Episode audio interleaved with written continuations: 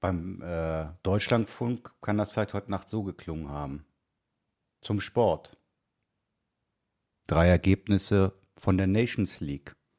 Gibraltar Liechtenstein 1 zu 1, Luxemburg Albanien 0 zu 0, Spanien Deutschland 6 zu 0. Das Wetter.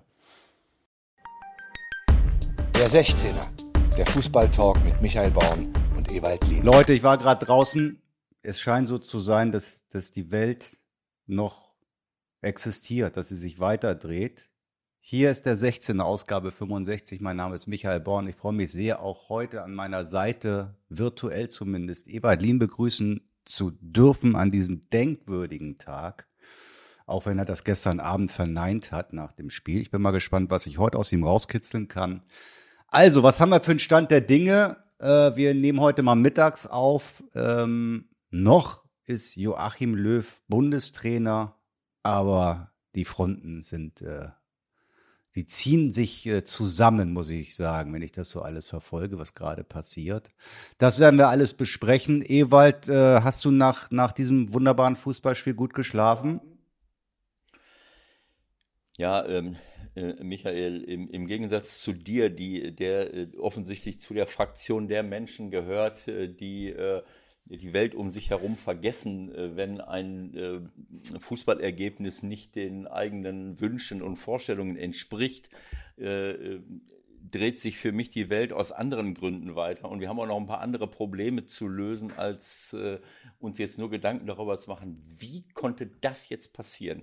Dass das für dich jetzt ein besonderer Tag war, das habe ich ja gestern schon gesagt. Ich, das, mich lässt das, mich lässt das ruhig und kalt aber da können wir jetzt in Ruhe mal drüber, äh, drüber diskutieren. ich finde nicht, dass da jetzt so etwas großartig Neues passiert ist. Nee, ist klar, das ist völlig normal.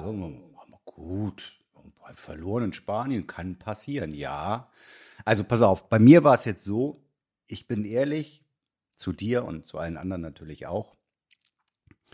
Ich weiß nicht, wann ich das letzte Mal aufmerksam und auch mit sogar einer gewissen Vorfreude ein Spiel der deutschen Nationalmannschaft geguckt habe. Ich habe kein Spiel aus der Nations League bis dato geguckt von A bis Z.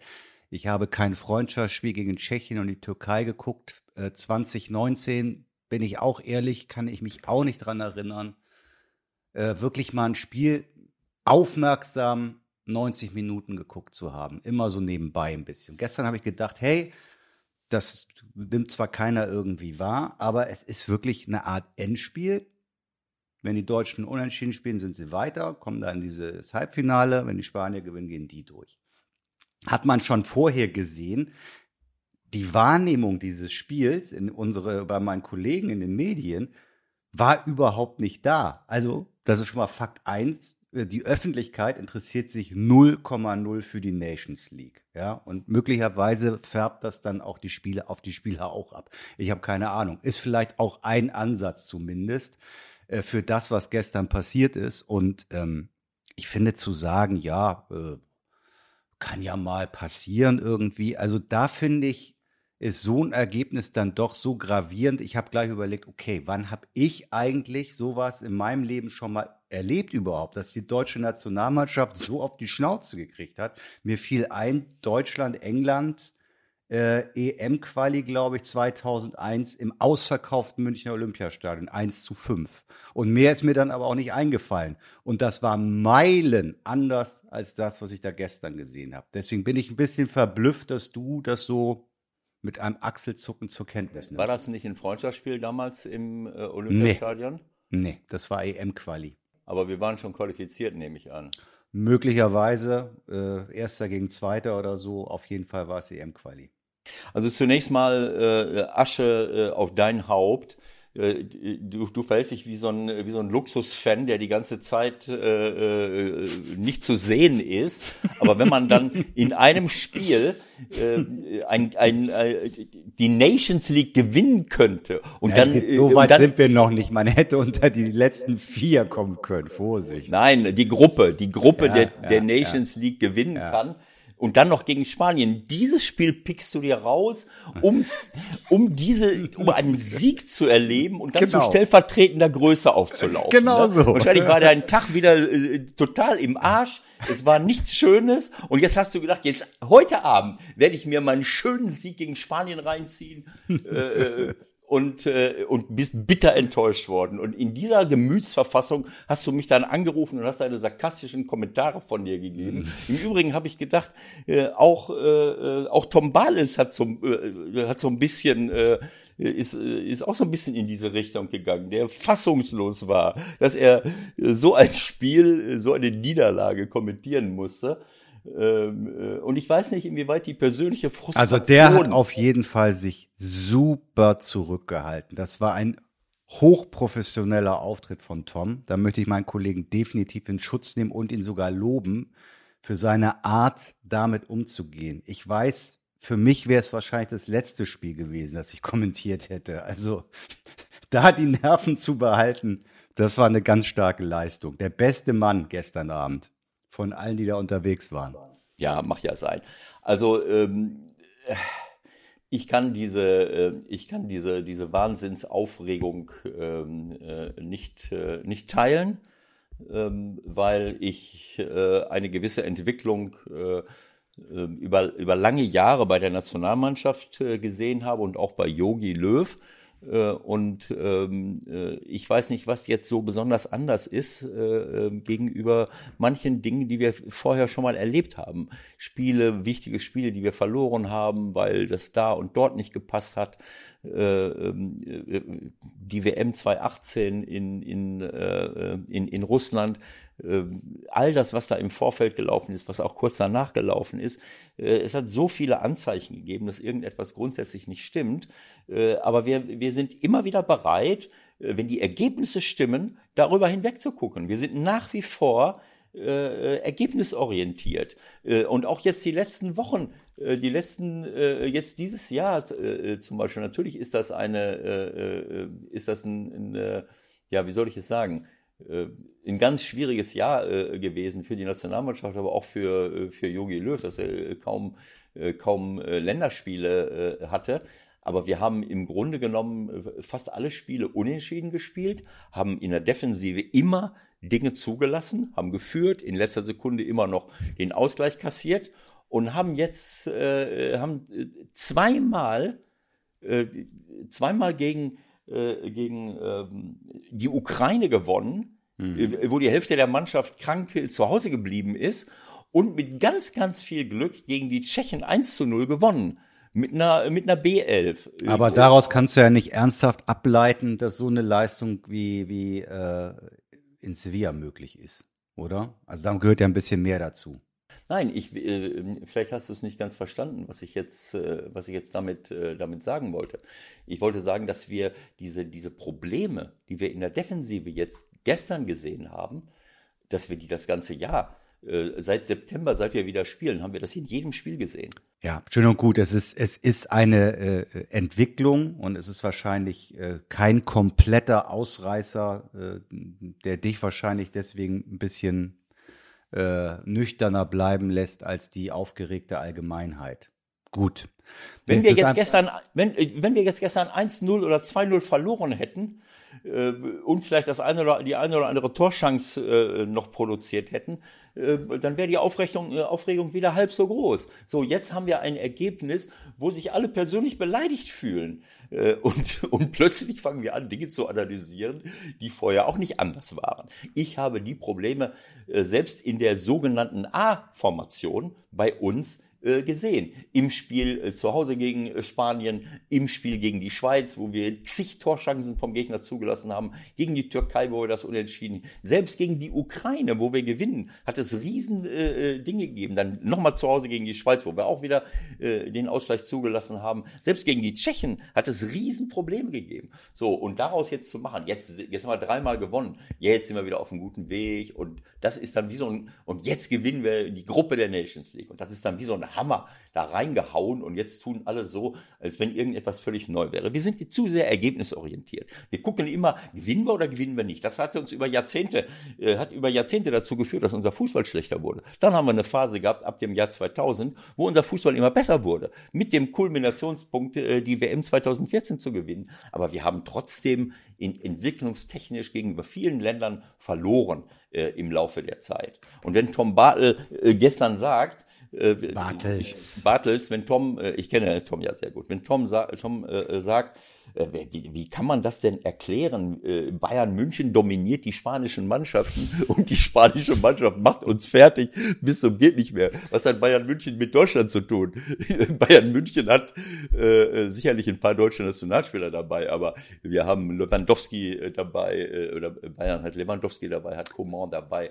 Äh, äh, hat äh, seinerzeit noch Thiago äh, äh, dabei gehabt, Alaba dabei, Hernandez, Pavard und wie sie alle heißen. Dann sind, äh, da war vielleicht Müller äh, auf dem Platz, Goretzka auf dem Platz, Kimmich auf dem Platz, Boateng und, und Neuer. Also das hat mit der deutschen und, und, und die sind, äh, Boateng ist nicht dabei, Müller ist nicht dabei. Also die wichtigsten Leute von Bayern München teilweise sind gar nicht, also zumindest was Müller angeht, sind gar nicht dabei. Also da kommen wir vielleicht gleich nochmal drauf, aber was glaube ich auch schon wichtig ist und ähm, was die Leute wahrscheinlich dann auch so baff erstaunt oder auch aufgeregt sein lässt. Ich meine, wenn du dir die Aufstellung rein mal von den Namen anguckst, ja, Abwehrprobleme hin oder her und fängt ja eh auch ganz vorne an, das haben wir auch schon tausendmal besprochen. Gnabry, Werner, Sané, Goretzka, Groß, Günduan, Neuer. Die Viererkette lasse ich mir jetzt mal weg, da können wir noch drüber reden, ja. Äh, und wenn du dann siehst, was auf dem Platz passiert ist, also da kann man schon mal verblüfft sein als Reporter, weil was willst du dazu noch groß sagen, wenn äh, einige der Daten unter anderem sind äh, 23 zu zwei Torschüsse, ja, äh, und wenn wir ehrlich sind, es waren ja 9, 10, 11 Tore drin für Spanien. Neuer hält noch ein paar Dinger ganz gut. Und da kann man dann irgendwie nicht sagen, ja, wir haben ja verloren in den letzten Jahren und so, das ist vielleicht ein bisschen einfach wir haben, äh, was ist einfach, wenn wir was sagen? Na, wenn wir das jetzt in, in Zusammenhang setzen mit der Gesamtentwicklung der Mannschaft, also ich finde schon, klar hast du auf der einen Seite recht, es ist eine Gesamtentwicklung, die wir haben, aber trotzdem ist das ja ein, ein so negatives Erlebnis gestern, dass es ja irgendwelche Gründe dafür geben muss. Das ist ein kompletter Systemabsturz gewesen. Ja, ist richtig, aber ich bleibe dabei, wir haben äh, äh, in der Offensive, wenn die Leute frisch sind und, äh, und äh, auch im Mittelfeld und auch von den Seiten äh, richtig gut unterstützt werden in, in der Offensive, haben wir eine der besten Offensivabteilungen äh, der Welt auf dem Platz wenn sie frisch sind. Ein Werner, ein Gnabry, ein Sané, das gehört mit zum Besten, was ich kenne. Dazu gehört für mich aber auch ein Havertz, der diese Leute auch mal einsetzen kann. Äh, dazu gehören äh, auch offensive Außenverteidiger, die von hinten nachrücken. Und das sind nicht Gosens und Ginter, meinetwegen. Äh, ähm, und äh, äh, dazu gehört auch, dass ich dann ab und zu mal den Ball gewinne. Aber diese Probleme in der Defensive, die ziehen sich durch unsere Nationalmannschaft seit mehreren Jahren. Es tut mir leid. Ich kann das, ähm, ich kann das nicht, nicht, nicht anders sagen. Äh, wenn ich, ähm, wenn ich äh, daran denke, wie wir, äh, wie wir in Holland gespielt haben und fangen mit, mit zwei sensationellen Toren an, wo wir die Qualität dieser Leute damals gesehen haben. Und ich habe zu dem Zeitpunkt schon am Anfang, die erste Viertelstunde, habe ich schon gesagt, wenn wir so weiterspielen, werden wir äh, äh, wenn wir so weiterspielen, werden wir verlieren. Äh, hm. Und äh, entschuldige, hier, hier will gerade einer anrufen, das ist schlecht. das ist total schlecht. Ja, aber das ist nicht. auf dem iPad. Das ist auf dem ah. iPad. Das kann ich jetzt, ich habe keine Ahnung, wie ich das, ja. äh, wie ich das deaktivieren drück, soll. Drück ihn weg und gut ist. Ja, habe ich schon. Also, ähm, wo war ich jetzt stehen geblieben? Also diese Probleme, die sehe ich die ganze Zeit. Ob wir äh, ähm, mit einer Dreierkette spielen gegen Holland äh, und haben dann eine strukturelle Unterzahl auf dem Flügel und, und du sehen kannst, wie die Angriffe rollen und rollen und rollen und dass es einfach nicht passt äh, bis hin zu der Tatsache und die sich seit Jahren durchzieht und was, was Yogi immer wieder gemacht hat, er hat fast nie einen defensiven Sechser gebracht. Ähm, äh, das möchte ich auch nochmal zu, äh, zu bedenken geben. Das ist die Frage ist natürlich, wer das sein kann. Und darüber müssen wir natürlich auch irgendwann mal reden. Ähm, man kann jetzt auf Löw einprügeln, äh, wie es alle machen, oder man guckt sich an, wen haben wir eigentlich? Wen kann man denn noch holen? Wen kann man denn da hinstellen? Ja, es ist richtig. Äh, ähm, äh, da gebe ich dir völlig recht. Äh, es gibt ein paar Positionen in Deutschland, wo ich mich dann frage, naja, äh, bilden wir solche Leute nicht aus? Denk an Frankreich mit Kanté, äh, der jetzt auch nicht gerade der Spielgestalter par excellence ist. Äh, wir, wir legen seit langen Jahren Wert darauf, Ballbesitz zu spielen, den Ball laufen zu lassen. Ja. Äh, also die Diskussion, sorry, wenn ich da reingehe, die Diskussion habe ich jetzt im Übrigen auch nicht verstanden, wo dann wieder gesagt wird, ja, wir haben ja so viele tolle Spieler für die Mitte und müssen wir jetzt nicht darüber nachdenken, Kimmich auf hinten rechts zu ziehen. Hä? Also ich meine, Kimmich ist doch der Einzige, den ich da wirklich sehe vor der Abwehr, oder habe ich irgendwas verpasst? Vielleicht noch Chan, aber. Hast du jetzt ja. nicht gerade gesagt, äh, ähm, äh, äh, Jetzt habe ich die Argumentation nicht verstanden. Nein, es gab gestern die Diskussion auch, ich glaube im Vorfeld. Wir haben ja so viele tolle Spieler für die Zentrale, also für, für die sechs, für die acht, für die zehn. Wo sollen die alle spielen? Ich glaube, das war sogar mit Schweinsteiger im Vorfeld des Spiels. Ach so, dass Kimmich dann besser rechts spielen soll, ne? So dass Kimmich rechts spielen soll, wo ich mich gefragt habe, das kann doch nicht euer Ernst sein. Also er hat Schweini, Schweini auch ja äh, äh, in seiner idealtypischen Mannschaftsaufstellung hinterher, hat er ihn auch da äh, nach rechts, äh, glaube ich, gestellt, wenn ich das richtig gesehen habe. Ja, das ist eine Geschmackssache. Kimmich ist auch nicht der Balleroberer par excellence. Ja, aber wir haben ja gar keinen anderen, oder? Der kommt denn am nächsten. Ja, er, er ist auf jeden Fall jemand, der, der rettet, der sich reinschmeißt, der immer wieder in, mit letztem Körpereinsatz Schüsse blockt, nochmal da ist, auch wenn er Schnelligkeitsnachteile hat. Und er ist für mich einer der besten Passspieler, den wir haben. Er kann auch aus dem Zentrum heraus Steilpässe spielen. Er kann Bälle hinter die Abwehr lupfen auf diese schnellen Leute, was ja ganz, ganz wichtig ist. Äh, ähm, äh, Goretzka hat das jetzt auch äh, teilweise äh, gezeigt, äh, aber Goretzka und Kimmich sind zwei Leute, die dort vor der Abwehr spielen müssen. Also Kimmich nicht im Zentrum auf, auf dem Platz zu haben, das ist schon ein Riesenverlust. Ähm, äh, also, äh, was will ich, was will ich eigentlich damit, damit sagen? Ich, ich glaube ganz einfach, dass wir, dass wir grundsätzlich Defensivprobleme haben und ich habe das immer gesagt. Ich sage das in der Nationalmannschaft, ich sage das in der Bundesliga, ich sage es in der zweiten Liga. Ähm, wir legen insgesamt gesehen zu wenig Wert auf gute Defensivorganisation und auf die Basics einer Defensivorganisation. Und das sind, ist Zweikampfgestaltung, individuelle äh, Fehler vermeiden, richtiges Stellungsspiel. Das sehen wir jedes Wochenende. Und in der Nationalmannschaft, das habe ich auch schon öfters gesagt, potenziert sich das Problem, mhm. weil Yogi auf viele Spieler, auf bestimmte Spieler verzichtet hat, die die Klasse haben, wie Hummels und und und. Lass uns da doch gleich rein. Es gibt jetzt im Grunde noch zwei wesentliche Fragen. Na gut, mach mach weiter. Da potenziert sich das, da potenziert sich äh, äh, äh, das Problem äh, in der, ähm, in der Nationalmannschaft, weil er auch nicht die Möglichkeit hat, daran zu arbeiten, gerade in der, in der momentanen Zeit. Eine Nationalmannschaft, äh, die nicht eingespielt ist, kann sich in der heutigen Zeit fast gar nicht mehr äh, äh, äh, gerade wenn wir jetzt schon drei Länderspiele machen, hat er gar keine Zeit mehr, irgendwas einzustudieren und einzuüben. Und insofern potenziert sich das Problem. Also ich sehe grundsätzliche Probleme, äh, wo der Bundestrainer gar nichts mit zu tun hat, in unserer Ausrichtung zu wenig Wert auf Defensive zu legen. Daraus ergibt sich auch die Tatsache, dass wir Spieler äh, in der Defensive haben, die für mich nicht die Klasse haben von Spielern, die wir früher da stehen hatten. Äh, Leute wie Hummels und Boateng sehe ich im Moment nicht in der Defensive. Es tut mir leid. Äh, und wenn ich äh, so und, und, und das zusammen mit der Tatsache, dass wir eigentlich keine klassische Sechser mehr ausbilden, die, die, die einfach nur von der Balleroberung herkommen und dort auch wirklich die Schnelligkeit, Zweikämpfe, Kopfball, alles Mögliche, das ganze Paket, das haben wir alles nicht. Und insofern äh, um jetzt nochmal auf Spanien zurückzukommen, das habe ich dir gestern Abend schon gesagt, glaube ich, dass die Spanier nicht zum ersten Mal diese Probleme von uns aufdecken. Wir sind eine Mannschaft, die immer mehr Schwerpunkt darauf gelegt hat, den Ball laufen zu lassen, nach vorne zu spielen, offensiv zu denken. Die Spanier sind, sind über lange Jahre, das war schon 2008, äh, wo wir äh, wo, äh, 2008 und 2010, wo sie natürlich ihre besten Mannschaften hatten, wo wir, äh, wo wir letzten Endes in der äh, wo ist es gewesen? In der, äh, im Halbfinale und im Finale, im Finale der Europameisterschaft 2008 gegen sie äh, verloren haben, im Halbfinale äh, in, in Südafrika gegen sie verloren haben,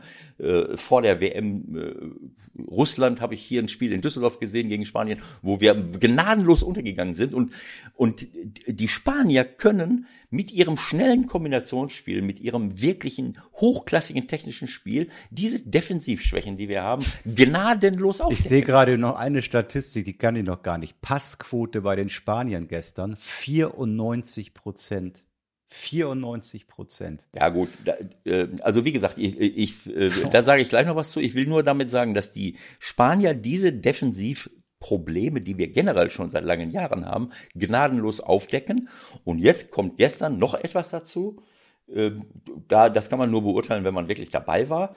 Der Toni Groß hat es ja gesagt, wir sind, und Yogi hat es auch perfekt analysiert, ohne jetzt eine Erklärung dafür zu liefern äh, null Zweikämpfe, null, Kon äh, null Konzept. Das Konzept, was er hatte, hat Yogi, äh, hat Yogi selber gesagt, auch Toni Kroos hat es gesagt. Nach dem 0 zu 1 haben wir es komplett über Bord geworfen. Anstatt kompakt zu bleiben, eng zusammen zu bleiben, sind wir dann überall rumgelaufen. Äh, ich habe selten ein Spiel einer deutschen Nationalmannschaft gesehen, was so kopflos war. Das hat so, jeder Ewald, da muss ich jetzt auch mal reingrätschen. Da gibt es ja dann eigentlich nur zwei Möglichkeiten. Entweder übernimmt jemand auf dem Feld das Kommando und sagt, so Leute, äh, so können wir nicht weitermachen. Oder es muss von außen kommen.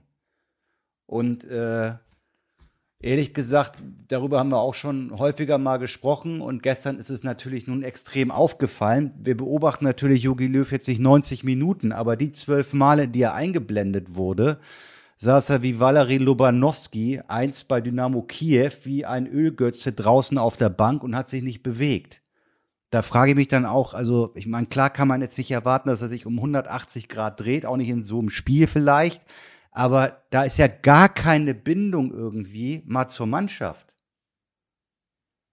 Ja, wie gesagt, du hast es gerade schon gesagt, wir, wir sehen ihn nicht die ganze Zeit.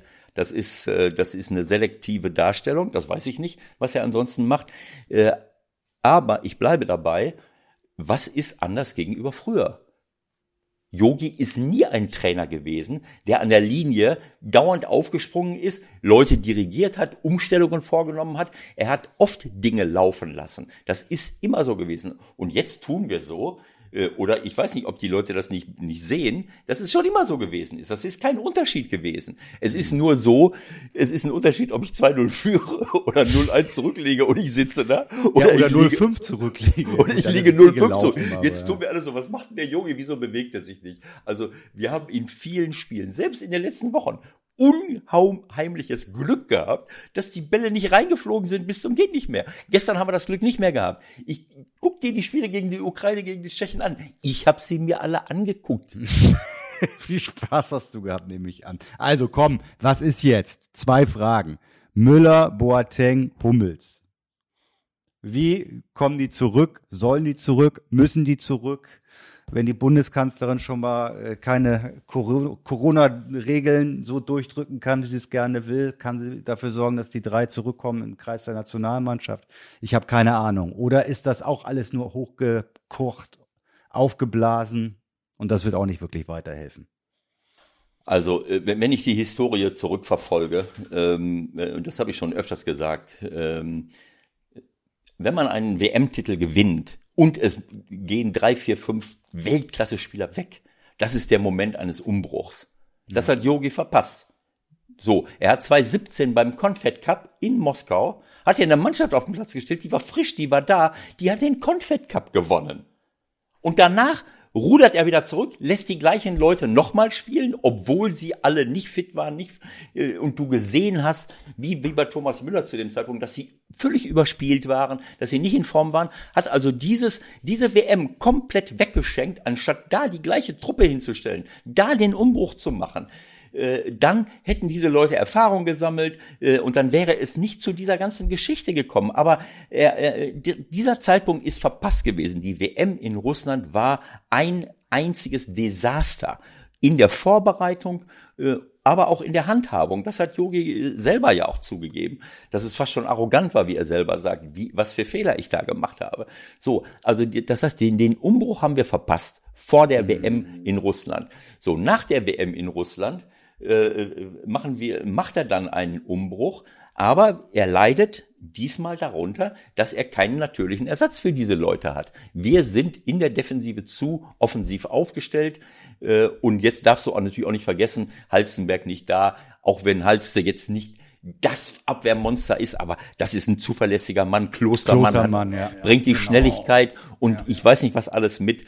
Äh, dann dann äh, geht Süle äh, noch verletzt raus. Ich glaube schon, dass wir zwei Innenverteidiger auf den Platz stellen können, aber ich glaube nicht, dass es Martin Max äh, oder Robin Koch sein können. Martin hast du es doch gesagt. Jetzt habe ich es gesagt. Ja, warum? Martin Weil Max. Martin Max ist Der heißt Ma- nicht Martin Max. Äh, ich sage jedes Mal Martin. Der Philipp, der Philipp, äh, der Philipp ist ein über. du hast mich gestern schon gewarnt, ähm, wenn es einmal drin ist. Der Philipp ist ein überragender link, linker offensiver Mittelfeldspieler, aber kein äh, äh, Mann für die Viererkette. Er, äh, hat nicht diese äh, Defensivqualitäten. Das hat man gestern bei jeder Aktion gesehen, immer und immer wieder. Und Robin Koch äh, hatte seine besten Szenen auch in, äh, äh, gegen die Ukraine vor der Abwehr, aber nicht in der Balleroberung, sondern im Passspiel nach vorne. Hat er wunderbare Steckpässe gespielt, hat den Lupfer gespielt auf Goretzka, der zum, äh, der zum Tor führt und, und, und. So, das, das sind eben, äh, abgesehen davon, dass sie ganz neu in der Nationalmannschaft sind, aber das sind keine Spieler, die uns defensiv weiterbringen. Wenn ich auf diesem höchsten Niveau bestehen will, Ja. muss ich hinten safe sein. Sind wir seit Jahren nicht in der Nationalmannschaft. Bayern München gewinnt die Champions League nicht nur wegen den Leuten da vorne, sondern wegen den Leuten da hinten. Ein Hernandez oder ein Davis oder ein Alaba oder ein Boateng oder ein Pavard, wie sie alle heißen und Kimmich vor der Abwehr, äh, der mit Thiago, selbst wenn die nicht vom Naturell her äh, äh, defensiv sind, aber sie haben sich reingeschmissen, sie haben gekämpft, gearbeitet mit Martinez, mit wie sie alle heißen. So, das ist die Basis äh, ähm, und das haben wir nicht und äh, das sehe ich auch nicht im Moment. Jetzt die Rolle rückwärts zu machen, keine Ahnung, äh, also als ein Spieler, der derartig aussortiert wurde, äh, jetzt in der Not herangeholt zu werden, Das ist ja noch die nächste Frage, ne? Was machen die überhaupt, wenn die angerufen werden? Vielleicht sagen die auch du, vielen Dank, aber. Ja, es tut mir leid, ich weiß es nicht. Also ich meine, es ist ja, äh, es ist, äh, es ist eine, ich denke, dass man da jetzt durch muss.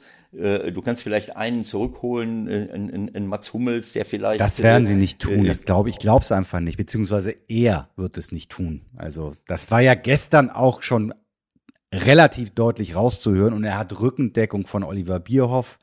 Ähm, es klar gibt es jetzt äh, auch, ich will nicht, ach, Medienkampagne ist völlig das völlig falsche Wort, aber es gibt jetzt natürlich und es wird verstärkt Tendenzen geben in den nächsten zwei drei Tagen, solange man das Ding noch kochen kann äh, damit zu arbeiten. Ist Löw noch der Richtige? Muss Löw zurücktreten? Ich glaube, das wird er einfach zu Hause aussitzen, Rollläden runter und äh, dann geht's nächstes Jahr weiter im März mit den Freundschaftsspielen.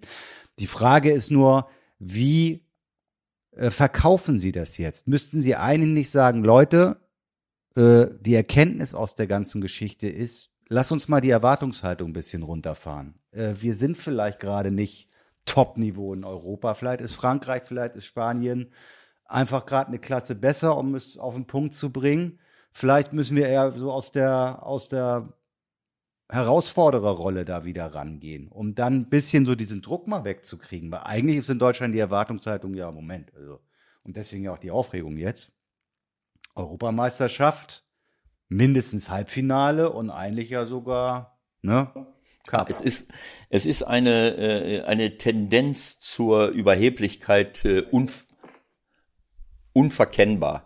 Es ist unverkennbar, dass wir, äh, dass wir äh, glauben, nach wie vor glauben, wenn unsere Nationalmannschaft antritt, äh, dann, äh, dann müssen wir äh, Spiele gewinnen und äh, und äh, ich kann dir da nur beipflichten, wenn ich äh, wenn ich äh, äh, wenn ich jetzt schon wieder höre, boah toll, wenn die Leute da alle auf dem Platz stehen, äh, dann äh, rocken wir die Europameisterschaft und, und werden vielleicht Europameister.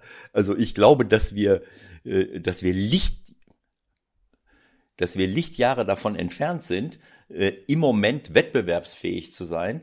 Äh, was, was Spanien, Frankreich, England, äh, die Top und Belgien, die Top-Nationen äh, äh, äh, angeht, äh, weil wir eben keine, äh, keine äh, funktionierende, weil wir keine funktionierende Mannschaft äh, äh, auf dem Platz haben und und die die die wie soll ich es sagen, die Führung auch nicht stimmt. Der äh, Schweini hat das ja gestern gesagt. Äh, es ist einfach so. Und das ist aber auch nicht so einfach. Diese Leute, die wachsen nicht auf dem Baum. Und wenn solche spieltragenden Figuren weg sind, ein Thomas Müller, der ist für die Bayern unglaublich wichtig, weil er dauernd pusht, die Autorität hat, Leute, Leuten hilft und äh, wenn ich auf dem Platz zu wenig rede und, äh, äh, und ich kann auch nur dann reden, wenn ich auch mit bestem Beispiel vorangehe. Da hat gestern gar keiner geredet übrigens. Außer Neuer, der schön geflucht hat, wenn jedes Ding hinten reingeflogen sind, was man ohne, ohne Zuschauer auch ganz gut hören konnte. Das ist mir dann zu einfach, äh, einfach alles äh, auf, auf Yogi äh, äh, zu schieben, wenn ich dann auf den Platz gucke, was passiert denn da? So, jetzt, jetzt möchte ich noch einen Satz sagen dazu. Äh, wir reden die ganze Zeit von einer Überlastung, wir reden die ganze Zeit davon, was müssen die Spieler eigentlich alles erdulden und ertragen. Äh, bei dem vielen Geld, was sie verdienen, kann man das sicherlich äh, auch anders sehen. Aber es ist einfach so, dass die Spieler am Limit sind. Und gerade die Spieler, die jetzt zur Nationalmannschaft fahren, du wirst sehen, wenn die mal wieder ausgeruht sind, dann spielen die völlig anders. Das, was wir da gestern gesehen haben, hatte mit dem wahren Leistungspotenzial der Spieler, die auf dem Platz standen. Jetzt äh, lassen wir mal äh, weg, äh, welche einzelnen Positionen für mich nicht gepasst haben, aber dafür haben auch bestimmte Spieler gefehlt. Aber die Spieler, die jetzt gar, auch gar nichts, da war ja keiner, der irgendwas. Ja, jetzt ganz ehrlich, das hat doch so gewirkt, als ob die wirklich den berühmten schlechten Fisch gegessen haben mit das. Dass da gar nichts ging. So, da war gar nichts. Nur Neuer, hab, Neuer hat Fleisch gegessen. Aber ich habe auch schon, ich möchte äh, Gnabry zum Beispiel, Gnabry habe ich schon ich weiß nicht, ob es gegen die Ukraine war oder gegen, äh, gegen die Ukraine, habe ich schon gesehen, dass er überhaupt kein Timing mehr hatte. Der hatte kein Timing. Das, das, das waren so Ansätze, wie ich sie damals bei Thomas Müller gesehen habe, als der überspielt war.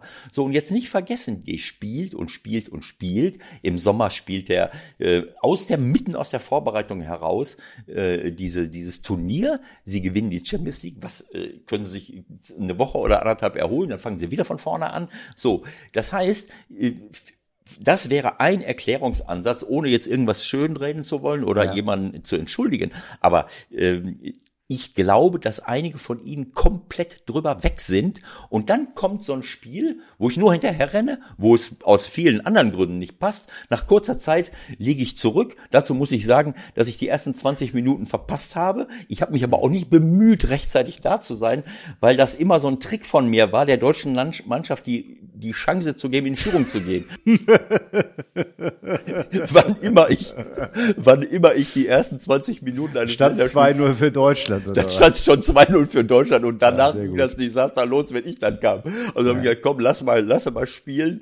Hab ja, nicht mit Spanien Hat diesmal gerechnet. nicht geklappt. Aber ein bisschen was könnte dran sein. Was mir eingefallen ist, es gab im, im Grunde dreimal in, in der Corona-Zeit jetzt so ein Systemabsturz. Bayern, Barcelona, 8-2, 14.8. Aston Villa, Liverpool, 7-2, Vierter, Zehnter, Spanien, Deutschland, 17.11. 6-0. Eigentlich alles drei Dinge, die nicht funktionieren, nicht, die nicht passen. Ja, und wenn ich nicht frisch bin und, und, und, äh, und ähm, gestern haben noch mehr Dinge nicht gepasst, will ich jetzt nicht mehr drauf, personell äh, äh von der Ordnung her, ist ja auch egal. Aber ähm, und ich liege dann nach kurzer Zeit oder in der Halbzeit 0-3 zurück oder, oder irgend, und ich laufe nur hinterher. Es gibt ja, es gab ja, dann ist irgendwann mal, siehst du auch, es ist, dass ein Aufgeben da ist. Ja, du willst eigentlich wahrscheinlich nur noch, dass es vorbei ist irgendwann, ne? So. Und, äh, und wie ich schon gesagt habe, selbst Spieler wie Gündogan, wie, wie, wie Toni Kroos, der einzige, der mal einen Foul, komplett. Genau, genau. der, der Einzige, der einen Foul gemacht hat, war hinterher der Ta. Äh, äh, aber äh, ich meine, sie haben es dann versucht, aber die waren alle zu weit weg. Es war 0,0. Es hatte nichts mit einer Mannschaft zu tun. So, deswegen, ich will das gar nicht analysieren, weil da gibt es nichts zu analysieren. Das ist ein Spiel, du siehst es, du, du guckst da hin und sagst, ja, hier stimmt was grundsätzlich nicht. Entweder haben sie alle, waren sie alle vergiftet oder sie sind alle müde, sind alle kaputt oder ich habe keine Ahnung. So, und von draußen kommen dann auch nicht die Impulse, weil Yogi nicht der Typ ist, der aufspringt und sagt, so, jetzt ist hier Feierabend, enger alle, eng, alle zurück, alle, das hätte ich, natürlich würde man sich das wünschen, aber das hätte man sich schon vor fünf Jahren wünschen können. Äh, es ist eben so, wie es ist. Also da gestern darauf jetzt äh, zu, äh, sich zu fokussieren, kann ich nicht nachvollziehen. Das ist schon mhm. immer so gewesen. Aber, und dann haben eben die Leute auf dem Platz gefehlt, die was in die Hand nehmen. Aber selbst wenn wir sie gehabt hätten, ich glaube, gestern wäre gar nichts passiert, weil es, weil eben irgendetwas grundsätzlich nicht stimmt.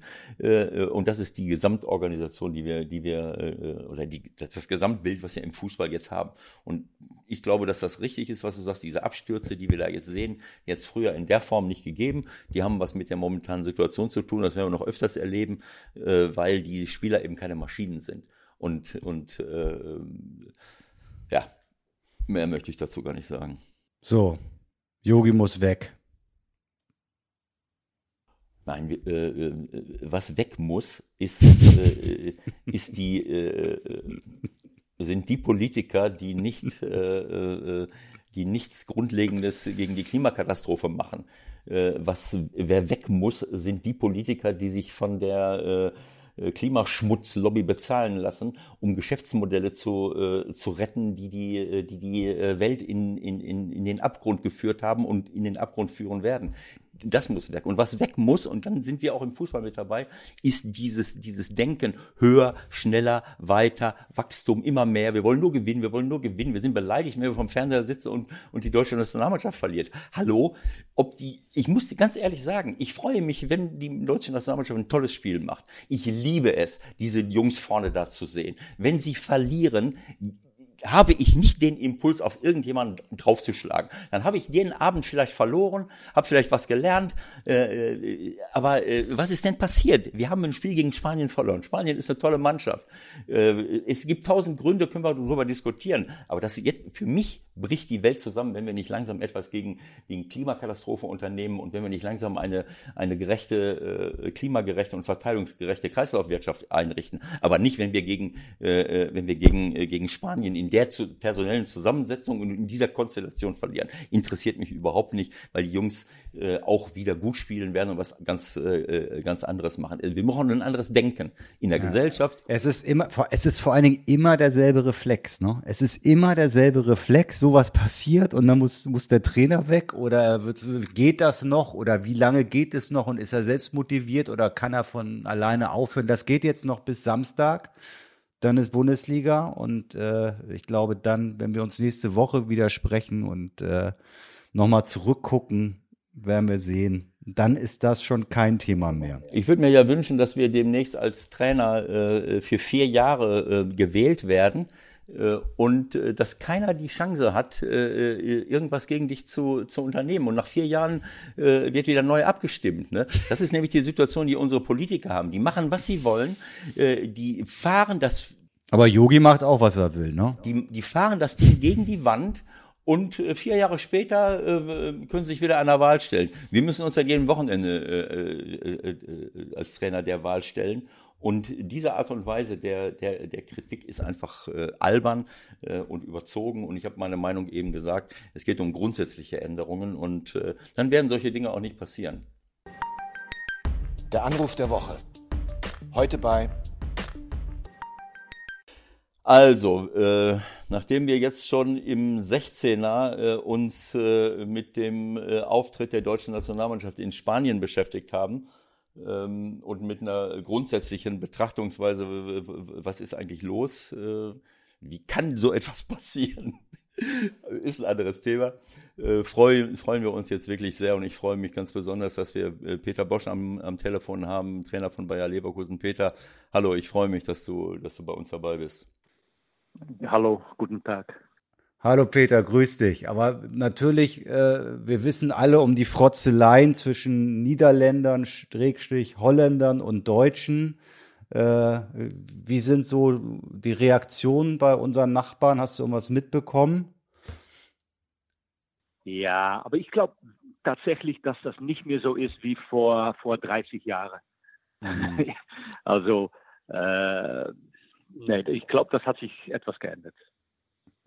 Ich glaube, dass Peter auch unverdächtig ist, überhaupt in so eine Richtung. Äh, äh ja, ich, wollte, ich hatte ja eher so die grundsätzliche Haltung gemeint. Aber es kann schon wirklich sein, dass sich das ein bisschen verändert hat, dass diese Häme im Grunde nicht mehr so da ist, ne? Nee, das, aber glaub mir, das ist wirklich so. Ich mag, also früher, wenn ich selber noch Spieler war, war das viel, viel mehr da. Aber mm. für meine Kinder und, und das, das, das, das ist anders. Das ist nicht mehr so. Ja. Ähm, Besser auch. Ich denke, ich denke trotzdem, als du das, um das noch kurz abzuhandeln, sozusagen, weil wir jetzt die ganze Zeit drüber gesprochen haben, logischerweise. Was war so deine erste Reaktion, als du das Ergebnis gesehen hast? Also ich war bei, mein, bei meinem Vater im Krankenhaus und dann habe ich 3-0 gesehen. Da habe ich schon gedacht, was ist da los? Und dann habe ich im Krankenhaus auf mein Handy habe ich das Spiel weitergeguckt und dann, ja, dann, dann, das war natürlich schon gespielt.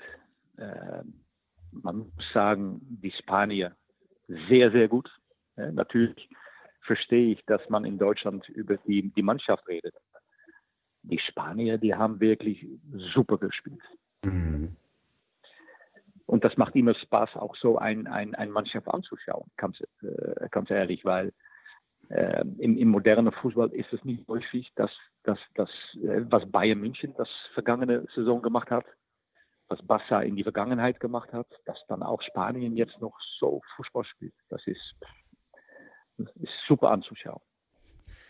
Und da haben wir schon den Unterschied zwischen Peter, Peters Philosophie und der Philosophie von vielen anderen. Äh, ich habe mich vorhin schon mit Michael gestritten äh, oder ich habe zu bedenken gegeben, dass wir in Deutschland seit Jahrzehnten immer ergebnisorientiert gedacht haben und dann irgendwann mal äh, ähm, ja in den ab den 2000er Jahren angefangen haben, uns sehr um, um um Fußballqualität zu bemühen, Ballbesitz, den Ball laufen lassen, haben dann auch wirklich schöne, viele gute Spiele gemacht. Aber am Ende des Tages sind wir immer noch damit beschäftigt, äh, wie ist denn das Ergebnis und haben wir gewonnen, haben wir nicht gewonnen und das überdeckt sehr vieles. Und ich habe in der Analyse gesagt, wir haben jetzt hier in, in ist natürlich ein schwieriges Jahr auch für einen Nationaltrainer, aber wir haben fast alle Spiele unentschieden gespielt und wenn wir gewonnen haben, so glücklich gewonnen, dass der Gegner viele, viele große Chancen äh, nicht verwertet hat. Aber dann sagen wir, ja, wir haben jetzt die letzten drei Spiele gewonnen, wunderbar, ist ja alles in Ordnung. Also dieses Ergebnisorientierte ist immer noch da. Und wenn wir den 6 zu 0 verlieren, dann tun wir so, als wenn, als wenn das Ganze, als wenn äh, die Welt zusammenbricht. Und was ich bei dir gerade rausgehört habe, Peter, und das gefällt mir so, äh, und, äh, und so, so denke ich eigentlich auch, man, auch wenn wir, wenn die deutsche Nationalmannschaft gestern gar nicht auf dem Platz war, aber dieser Reflex, sich über das eigene Fehlverhalten derartig aufzuregen, anstatt das mal zu genießen, was andere leisten, auch mal zu, zu, zu respektieren und zu sagen, wunderbar. Ich kann mich an eine Szene erinnern, muss ich jetzt deinen Arbeitgeber mal ansprechen. Das war so, das war irgendwann mal in den 90er Jahren, äh, sitze ich bei Lever, äh, ich glaube, sitze ich bei Leverkusen im Stadion und Leverkusen spielt gegen Deportivo La Coruña. Und Deportivo La Coruña war zu dem Zeitpunkt eine der besten Mannschaften Europas. Und Leverkusen hat nicht wie unsere gestern äh, äh, nicht gut gespielt. Sie haben am Limit gespielt. Sie haben alles gegeben, aber Depor war eine Klasse besser, haben die mhm. an die Wand gespielt, klar gewonnen und das Stadion ist derartig negativ gewesen, dass ich zu Leuten rechts und links von mir gesagt habe, ihr habt das gar nicht verdient, äh, so einen Fußball zu sehen. Genießt das doch mal, guckt euch mal die Weltstars an, die da unten rumlaufen. Ihr wollt einfach immer nur gewinnen, anstatt mal zu sagen, jawohl, das verdient jetzt mal Szenenapplaus. Äh, und das war, äh, das war eben, das war jetzt mal so ein Beispiel, äh, was ich selbst erlebt habe. Das hat jetzt nichts mit Bayer Leverkusen zu tun. Das habe ich woanders auch erlebt. Also das finde ich schön, dass du sagst, die haben klasse gespielt und es macht Freude, das zu sehen. Also man kann sich auf das fokussieren, was gut ist und nicht nur auf, auf derjenigen, der es, der es, der nicht gut gespielt hat. Ja, stimmt auch. Aber ich kann mich vorstellen, dass wenn man äh, Deutsche ist oder Fan von der Nationalmannschaft ist, dass man dann sauer ist. Das verstehe ich auch. Aber ich erinnere mich noch Mitte Jahre 90. Da hat Ajax mal in Bernabeu gespielt. Und die haben dann 0 zu 2 gewonnen. Mhm. Und statt die eigenen Spieler äh, zu bekritisieren, haben die applaudiert für die Spieler von Ajax. Und das war so beeindruckend, dass in ein Stadion vom, von der Heimmannschaft, die verloren hat, dass die trotzdem applaudisieren für der Gegner. Das, das war beeindruckend. Mehr beeindruckend, als das, wenn die die eigenen Spieler bekritisiert hätten. Ja. Also es ist möglich. Das, das gibt es leider viel zu selten. In England habe ich das auch ein paar Mal mitbekommen, dass, dass sowas auch geht. Das ist ja im Grunde auch irgendwie so der Grundgedanke des Fairplays, dass man es einfach auch mal anerkennt, dass der andere vielleicht auch was ganz gut kann. Aber ich glaube, es ist auch unstrittig, äh, wenn die deutsche Nationalmannschaft 0-6 verliert in Spanien, dass dann äh, Theater vorprogrammiert werden. Das wäre, glaube ich, in Holland oder den Niederlanden auch nicht anders. Also äh, wenn die 0-6 verlieren, dann wäre da auch äh, erstmal ein paar Tage lang rauer Wind, denke ich mal, ne? Ja, ne, 100 Prozent. Und das verstehe ich auch. Das ist auch logisch. Das Problem ist, wenn ich äh, auch wie jetzt wieder mit euch darüber rede, äh, dass für mich das Fußball auch interessant sein muss, dass das attraktiv sein muss, dass, dass man dann denkt, ah, der, das Ergebnis ist für ihn nicht wichtig. Nein, für mich ist das Ergebnis das Erste, das Wichtigste. Mhm. Ende des Tages muss man Spiele gewinnen. Aber das ist auch möglich, wenn man das auf eine attraktive Manier macht. Mhm. Mit einer ein, ein, ein offensive Spielweise. Und, äh, und da muss ich wirklich, äh, ich, ich, bin, ich war immer früher als Kind schon ein großer Fan von Johann Cruyff und der hat mhm. damals schon gesagt, wir spielen Fußball für die Fans. Das bedeutet, wenn die Fans 90 Minuten zum Stadion kommen, die bezahlen sehr viel Geld für ein Billet, dann müssen die auch etwas bekommen dafür und nicht nur ein Ergebnis. Ich weiß, da sind Fans, wie die auch spielen, wenn da gewonnen wird, sind die zufrieden. Mhm. Aber da sind auch Fans, die auch etwas mehr wollen. Die wollen auch schönes Fußball sehen, offensives Fußball, dominantes Fußball, attraktives Fußball, wo, wo man genießt von die Einzelspieler, die, die, die etwas Besonderes haben. Und äh, ja, ich glaube, dass man auch mit dieser Spieler, mit dieser Spielweise, dass man dann äh, erfolgreich sein kann. Geht das immer? Das ist so die Frage, die ich mir jetzt auch im Hinblick auf, äh, aufs Wochenende gestellt habe. Also witzigerweise bin ich am, am Samstag in Bielefeld und mache euer Spiel für Sky und habe mir dementsprechend schon ein bisschen was jetzt angeguckt. Ähm, ist es jetzt am Samstag nicht eigentlich wirklich so aus, aus Leverkusener Sicht, dass man sagen muss, das ist eigentlich ein Spiel, da können wir eigentlich relativ wenig gewinnen, weil alle eine extrem hohe Erwartungshaltung haben. Und das können wir dann ja vielleicht auch noch detailliert besprechen. Die Voraussetzungen für euch sind ja unfassbar. Also ich habe mir mal die Mannschaft aufgeschrieben, die eigentlich unterwegs ist jetzt komplett. Also ich, du kannst ja jetzt noch gar nicht wissen, wer überhaupt zur Verfügung steht. Muss man eigentlich in Bielefeld dann nicht sogar sagen, äh, da irgendwie gewinnen und, und alles andere ist, ist mir erstmal egal? Nee, weil ähm, ich, ich verstehe das, weil äh, ähm, Freitag kommen noch drei Spieler zurück, die dann ja. am ersten Mal mit uns mittrainieren. Also nach zwei Wochen haben wir kommender Freitag das erste Mal, dass die ganze Mannschaft zusammen ist. Äh, aber es ist nicht so, dass man sich dann kennenlernt.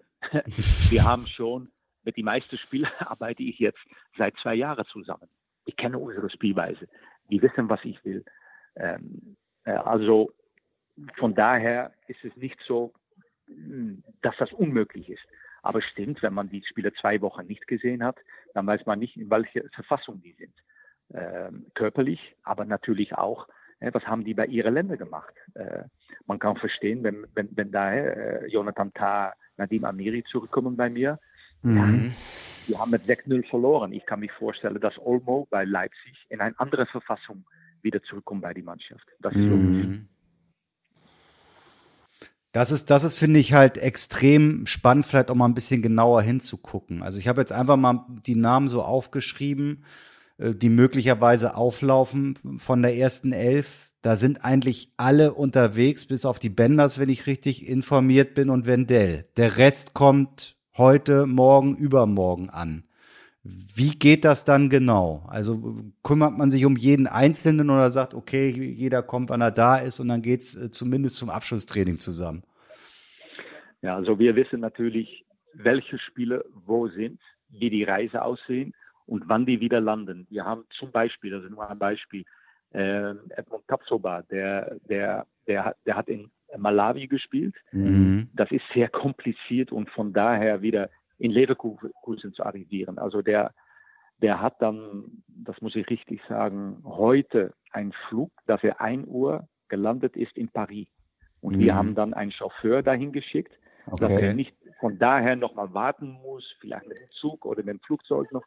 Da haben wir einen, einen, einen, einen Chauffeur hingeschickt und der holt ihn ab und bringt ihn dann erstmal zum Stadion. Obwohl wir heute, ist unser freier Tag äh, heute, Mhm. ist natürlich da ein Physio, die ihn dann Ja. beobachtet, behandelt. Und das machen wir mit allen Spielern. Alle Spieler, die zurückkommen, müssen erst durch unsere Physios gesehen werden. Und eventuell schon wieder die, die Regeneration-Training anfangen. Und mit Corona ist es ja dann wahrscheinlich noch, ist es mit Corona ist es dann ja wahrscheinlich noch mal extra kompliziert, ne? Das ist viel komplizierter. Wir werden zwei oder dreimal in die Woche kontrolliert. Äh, und dann bekommen wir jeden Abend schon die Ergebnisse. Und ganz ehrlich, jedes Mal, wenn, wenn der Doktor wieder schreibt, äh, äh, alle Ergebnisse sind negativ, dann sind wir erstmal wieder, pff, okay, Glück. Ja. Ja, das ist wieder, ja, das ist, das ist halt so momentan. Äh, leider Mhm. so. Da, da, das ist kein Fehler von einer, das ist halt der Realität. Naja, wa- worauf Michael jetzt äh, ähm, aus war, äh, hat ja auch mit dem, äh, mit, der, mit dem Spiel unserer Nationalmannschaft gestern zu tun. Äh, ich habe äh, die Meinung vertreten, dass ich glaube, dass bestimmte Spieler, gerade die, die jetzt in der Champions League Finalrunde dabei waren, äh, wie, wie Gnabry und andere, dass sie irgendwann mal auch zeigen werden, dass, dass sie das überfordert sind. Es, ohne, fast ohne Pause, etwas gewinnen, eine Woche später mache ich schon wieder weiter, äh, äh, Spiele bis zum geht nicht mehr. Jetzt diese Anhäufung von Spielen, du hast es gerade selber gesagt, bis Weihnachten, was müsst ihr leisten, was müssen die anderen leisten? Und dann kommt noch die Nationalmannschaft dazu, selbst wenn sie da nicht jedes Mal spielen, aber sie fahren mit durch die Gegend, sie fahren nach dahin, nach dorthin, äh, äh, so und, äh, und deine Spieler sind jetzt natürlich auch äh, alle unterwegs, haben auch äh, äh, Europapokalspiele äh, in der in der in der ähm, äh, Euroleague und die Länderspiele und die Reisen und Verletzungen. Also wenn ich das jetzt äh, vielleicht vielleicht kannst du noch mal ganz kurz was sagen, was da mit äh, Palacios passiert ist. Ja, also erstmal, was, was die meisten nicht wissen, ist, dass für Fußballspieler ist das Reisen meistens das meist anstrengende. Ja. Weil äh, wenn man warten muss auf dem Flughafen, äh, vor dass man im Flugzeug einsteigen darf, das sind ab und zu Stunden. Und äh, wenn das nicht gut organisiert ist, dann verliert man da so viel Zeit. Und diese, das, wenn die Spiele da nur rundhängen, das ist wirklich anstrengend. Also es ist nicht nur das Spiel, einmal 90 Minuten, nein, das ist auch der Reise dahin, dann wieder zurück. Äh, das, das, das alles zusammen macht das äh, anstrengend. Können wir vielleicht mal kurz, können, sorry, sorry Peter, vielleicht, das können wir vielleicht mal kurz am Beispiel von Alario festmachen. Also den habe ich gesehen, der hat heute Nacht quasi 90 Minuten in, in Chile, auf, äh, nee, in Peru auf der Bank gesetzen, gesessen. Ja, der muss ja wahrscheinlich noch nach Buenos Aires zurück und fliegt dann 13 Stunden nach Frankfurt, vermutlich sowas in der Art. Da muss man fertig sein hinterher. Das kann sich ja jeder vorstellen. Ja, aber der, der, der, der letzte Länderspielpause hat Argentinien, das war Palacios und Alario, die haben in, ich glaube, das war Bolivia gespielt, Mhm. auf 3000 Meter Höhe. Also was das mit der Körper macht. Das ist Ja, aber das ist doch. Sauerstoff Sauerstoffanreicherung. Du hast Ja, das absolut. ja, und wenn man dann noch diese Reise nachher hat, man hat da, äh, der, der Palacios hat da 90 Minuten gespielt, ja, dann kann man sich vorstellen, wie er dann zurückkommt. Und ja, natürlich, wir Trainer müssen da auch das, das beobachten. Aber was mein Problem ist, okay, ich verstehe, dass die Spieler gerne für die Nationalmannschaft spielen. Ich verstehe auch, dass man hier in Europa hat man die Nations League. Für, für, für die Südamerikaner sind das alle WM-Qualis. Aber was ich nicht verstehe, dass da zusätzlich noch ein extra Freundschaftsländerspiel gespielt wird. Warum? Das ist nur ein Grund. Das ist Geld. Das ist das Einzige. Und das verstehe ich nicht. Weil die Spieler, die, die sind so gefordert schon. Und dass man dann noch ein Freundschaftsspiel dazu nimmt, das verstehe ich nicht.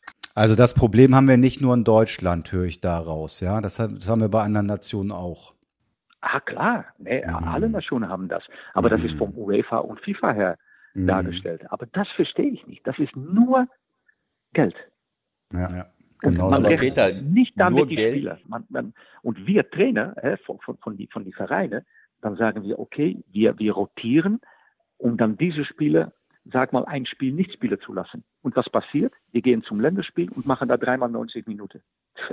Das ist doch, doch unglaublich. Und ihr habt ein richtig großes Pech momentan mit den Jungs, die ihr wegschickt. Äh, das hat Ewald ja gerade eben schon kurz angesprochen. Ähm, du hast dich sehr deutlich dazu geäußert, was mit Palacios passiert ist. Äh, ich habe es mir auch noch mal angeguckt im Video. Ähm, da muss man dem Gegenspieler in der Tat Absicht unterstellen. Ich glaube, da war schon noch die Möglichkeit da, die beiden Knie runterzuziehen. Oder wie hast du es wahrgenommen? Ja, also ich weiß natürlich nicht, ob das Absicht war, weil ich kann nicht im Kopf von, von diesen Spielern gucken. Aber bei, bei mir ist eins plus eins immer noch zwei. Und mhm. äh, wenn ich das, die Bilder gesehen habe, wie er da reinfliegt, mit zwei Knien hoch nach vorne.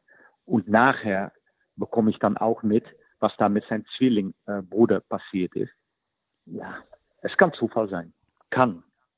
Ich glaube nicht daran. Es ist sehr unwahrscheinlich. Äh, da muss man die Vorgeschichte auch noch kurz erzählen. Also, dieser äh, Angel Romero hat einen äh, Zwillingsbruder, Oscar Romero, und als Palacios noch bei River Plate war, ist jetzt ein bisschen kompliziert, hat er sich auch ein ziemlich übles Foul geleistet, so fair muss man schon sein, und äh, sein Zwilling an der Außenlinie umgemäht. Das war auch äh, eher gesundheitsgefährdend, was natürlich trotzdem das nicht rechtfertigt. Und wenn man dann von drei gebrochenen Querfortsätzen der Lendenwirbelsäule liest. Also das geht ja fast Richtung äh, gefährdete Querschnittslähmung. Also das war ja richtig, richtig, eine richtig schlimme Verletzung. Ne? Und was ich dann nicht verstehe, das war eine gelbe Karte. Ja. Der, Fahr, ja. der Fahr war da. Ja, es ist, ja, also manches versteht man einfach nicht mehr. Es ist einfach so. Bedeutet, ihr habt Palacios weg, ihr habt Arias weg, ihr habt Paulinho noch raus. Äh, was ist mit Arangis? Arangis auch, der war bei Chile, bei der Nationalmannschaft. Dann hat er schon vor dem Spiel, da hätte er Achillessehne-Probleme. Äh, trotzdem hat er dann 90 Minuten durchgespielt und ist dann zurückgekommen und in die Halbzeit bei Mainz muss ich ihn rausnehmen, weil seitdem hat er nicht mehr gespielt. Also der mhm. hat vier Wochen schon ist er raus. Und das ist die Frage. Geht das, geht, geht's da, geht's da irgendwie vorwärts? Ist da was zu erkennen, dass der wiederkommt? Weil das ist ja, glaube ich, so mit der wichtigste Mann eigentlich, ne, fürs Gesamtkonstrukt. Oder sehe ich das falsch? Absolut. Wobei ich sagen muss, und das ist wirklich so, dass der Baumgartlinger hat das diese letzten vier Wochen für uns super gemacht. Aber wenn man dann über Rotieren spricht, äh, der Baumgartlinger hat bei uns natürlich auch dann zwei Spiele äh, äh, in die Woche gemacht. Und wenn man weiß, mhm. dass der Baumi immer 13 Kilometer läuft, dann, dann irgendwo sagt der Körper, das Körper auch mal, macht dasselbe, weil ich mache es nicht mehr. da muss man sehr, sehr vorsichtig sein. Der heute im Übrigen auch noch für Österreich aller Voraussicht nach 90 Minuten spielen wird gegen Norwegen. Also ich bin sehr gespannt auf Samstag, muss ich sagen sehr viele Spieler, die viel gelaufen sind in dieser Woche schon. Ne? Also absolut, vielleicht, vielleicht darf ich noch mal ganz kurz zurück. Du hast gerade gesagt, du kannst es nicht verstehen, äh, dass dann noch ein Freundschaftsspiel gemacht wird. Ich meine, wir haben auch ein bisschen geflaxt schon die letzte Woche. Ähm, äh, der DFB äh, hat ja nun irgendwann Steuerschulden angehäuft, auch durch diese WM 2006. Äh, und dann haben wir gesagt, na ja, Yogi möchte dieses Länderspiel auch nicht, aber er muss in den sauren Apfel beißen, weil der DFB auch mal ein bisschen Geld generieren muss. Das kann jetzt stimmen oder auch nicht, aber es, es, es gilt ja nicht nur für den DFB. Also wenn du sagst nur Geld, das ist ja völlig klar, es soll nur Geld generiert werden, aber das ist aus meiner Sicht ein generelles Problem in unserem Fußball überall. Äh, in den nationalen Wettbewerben, ähm, äh, wo teilweise Playoffs noch gespielt werden, damit man noch weitere Spiele hat. In den internationalen Wettbewerben wie äh, Euroleague, wie Champions League, wo, äh wo größere Gruppen äh, gemacht werden, wo noch zusätzliche Wettbewerbe erfunden werden. Überall und nirgendwo. Wir schauen nach England und auch bei uns sehen wir das, dass die Belastung der Spieler doch immer größer wird. Und das hat nur etwas mit Geld zu tun. Da geht es ja nicht darum, dass wir noch mehr schönere Spiele zeigen wollen. Äh, für mich ist das, was wir gestern gesehen haben, mit eine Folge und nicht nur gestern. Wir haben es gerade äh, bei uns im 16er diskutiert. Äh, wer ist abgestürzt? Barcelona gegen, gegen Bayern München oder Liverpool irgendwo bei, wo war das? Aston Villa. Villa. so, also solche Spiele, wo, wo du. Genau, ja, wo Mannschaften sieben. komplett abstürzen. Das werden wir aus meiner Sicht immer ja. häufiger sehen. Und das ist auch für mich mit eine Folge davon, dass wir die Spieler überfordern. Bei all dem Geld, was sie verdienen, äh, brauche ich, muss ich trotzdem frisch sein. Wie, wie siehst du das? Also ich habe ich hab am Anfang gesagt, dass ich gerne attraktives Fußball spiele. Für attraktives Fußball braucht man die besten Spieler. Weil die besten Spieler können attraktives Fußball spielen. Aber wenn man wir sind in unserer Saison jetzt zweieinhalb Monate sind wir unterwegs. Wenn man guckt nach Liverpool, wie viele Verletzungen die schon haben, guckt mhm. nach Manchester City, wie viele Verletzungen, guckt nach Real Madrid, das sind die Top-Mannschaften. Äh, guck, was passiert ist mit Kimmich. Natürlich kann man sagen, aber das war doch un, äh, unglücklich oder, aber ein, ein frischer und fitter Kimmich, glaube ich, wird sich nicht so verletzen. Das glaube ich wirklich. Mhm. Und äh, am Ende sieht man, dass vor allen Dingen auch bei den großen Mannschaften, auch die großen Spieler, die am meisten spielen, ja, die sind überfordert.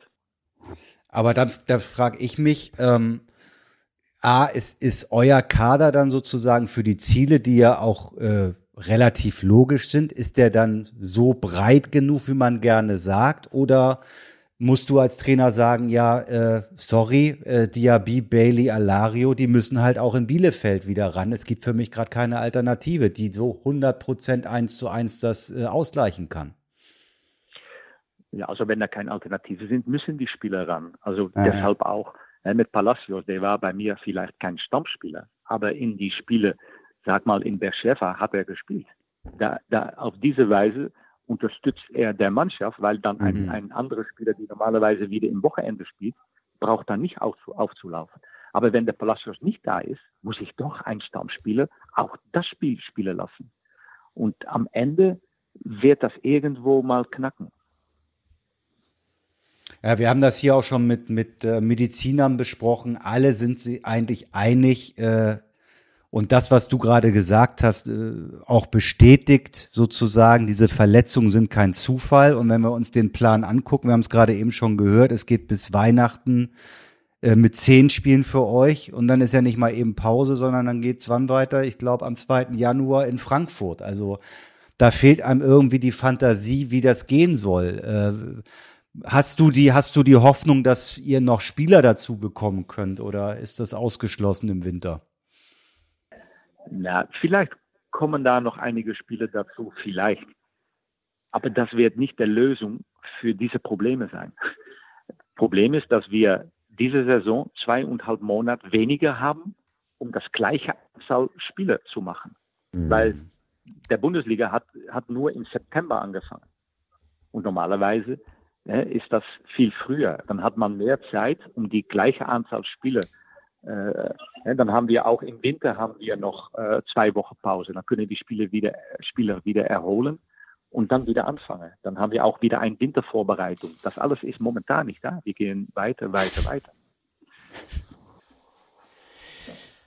Ja, also ich glaube, wir sind uns einig, dass, äh, dass der Weg, äh, den wir gerade im Fußball einschlagen, sicherlich jetzt äh, durch die Corona-Pandemie nochmal zusätzlich erschwert, aber dass der Weg nicht gesund ist, so wie das auch im Rest der Gesellschaft ist. Wir wollen immer mehr, wir wollen immer wachsen, wir wollen noch mehr Geld generieren und alles redet davon, ja, wie können wir wettbewerbsfähig bleiben und noch erfolgreicher sein.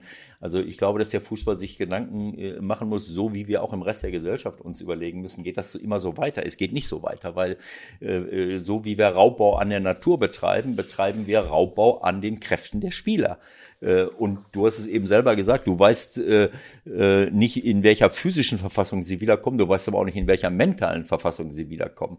Die ganzen Reisen, ja. äh, Niederlagen oder, oder was auch immer, äh, sich, sich immer unterwegs sein, von der Familie getrennt sein, all diese Dinge spielen ja eine große Rolle. Also ähm, ich, Ist das, ist das die schwerste Situation, die du als Trainer so hast? Also ich habe gesehen, nach der letzten Länderspielpause, ohne jetzt über das Spiel viel zu wissen, habt ihr eins nur, glaube ich, in Mainz gewonnen. Ist das so die größte Herausforderung, wenn ich im Grunde einen Tag habe mit der Mannschaft und dann geht's los? Oder ist das gar nicht so schlimm? Ja, ganz ehrlich, seit ich in Leverkusen bin, war das der erste Sieg nach einer Länderspielpause. Ah, also scheint es nicht so einfach zu sein. Von welchem Spiel habt ihr jetzt geredet? Von welchem? Wir haben es geschafft. Also ab jetzt wissen wir, wie wir es machen müssen. Von welchem Spiel gegen, habt gegen Mainz haben sie gewonnen. Gegen Ewald fragt nochmal nach. Gegen, ja, ja, genau. Ja, in Mainz haben wir gewonnen. Das war das erste Mal, dass wir einen Sieg hätten nach einer Länderspielpause. Ähm, also ja, also für uns war das vorher also nicht, nicht einfach. Okay. Äh, ja. Äh, und jetzt ist es ja auch so, ähm, das habe ich mich jetzt auch in der Vorbereitung gefragt. Äh, so ein Spiel von Bielefeld bei Union Berlin, da war ich nun zufällig auch gerade bei dem Spiel. Äh, ist das in irgendeiner Form überhaupt für die Vorbereitung für euch wichtig oder sagt man da, das ist fast ähnlich wie gestern Deutschland, das ist eigentlich ein Muster ohne Wert, weil da kannst du eigentlich kaum was draus ziehen? Nee, wir, wir, wir ziehen etwas aus jedem Spiel. Also Natürlich sagt das was über die Mannschaft von Bielefeld, aber wir haben natürlich nicht nur das Spiel uns angeschaut. Mhm. Wir haben auch Spiele gegen Bayern und Dortmund. Wir haben mehrere Spiele haben wir uns angeschaut. Und äh, äh, ja, wir, wir, wir kennen der Mannschaft, wir kennen der Starke, äh, auch der Schwache, Schwäche von Mannschaft. Wir bereiten uns vor, wie wir das immer machen. Mhm. So ein Spiel wie gegen Union Berlin gehört dazu natürlich.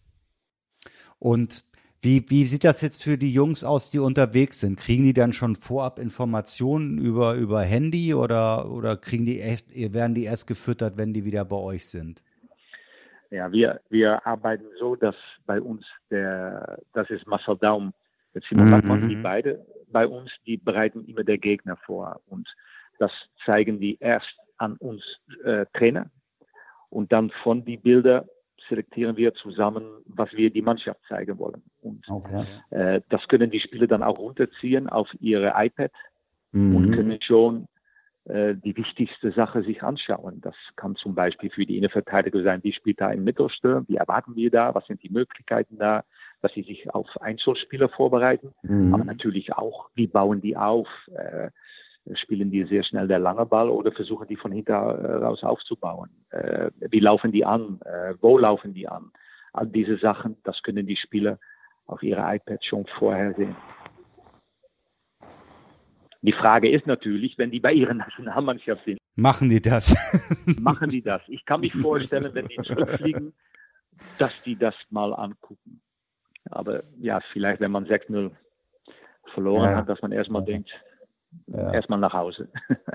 Also ich, ich, ich, ich finde, wenn wir so weitermachen, dann würde das Sinn machen, dass wir äh, dass wir die Spieler gar nicht mehr äh, nach Hause lassen, sondern dass wir ihnen auch verbieten, äh, eine Beziehung einzugehen, dass sie auch gar nicht heiraten. Die können ja nach der Karriere heiraten und, und Kinder bekommen.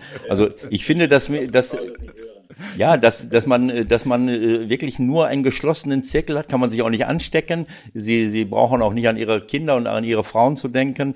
Äh, und und als gerade als Bayer, ihr seid, es ist so ein großer Konzern. Wieso haben die nicht schon da in Geld investiert, um das Beamen vielleicht mal ähm, als, neu, als, Techno, als technologische Neuerung zu führen? Dann könntest du den Alario vom Flughafen in in wo war er? Buenos Aires wahrscheinlich oder Lima, keine Ahnung. Direkt in die Kabine beamen, verstehst du? ja, ja, aber weißt du, Ewald, wenn, äh, wenn ich nach Rostock kam, war das für mich natürlich neu, dass wir einen Tag vorm Spiel, auch wenn wir zu Hause gespielt haben, dass man dann im, ins Hotel geht.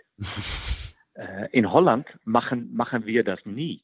Da reisen wir, Tag vorm Spiel reisen wir an. Und die Spieler schlafen einen Tag vorm Spiel zu Hause.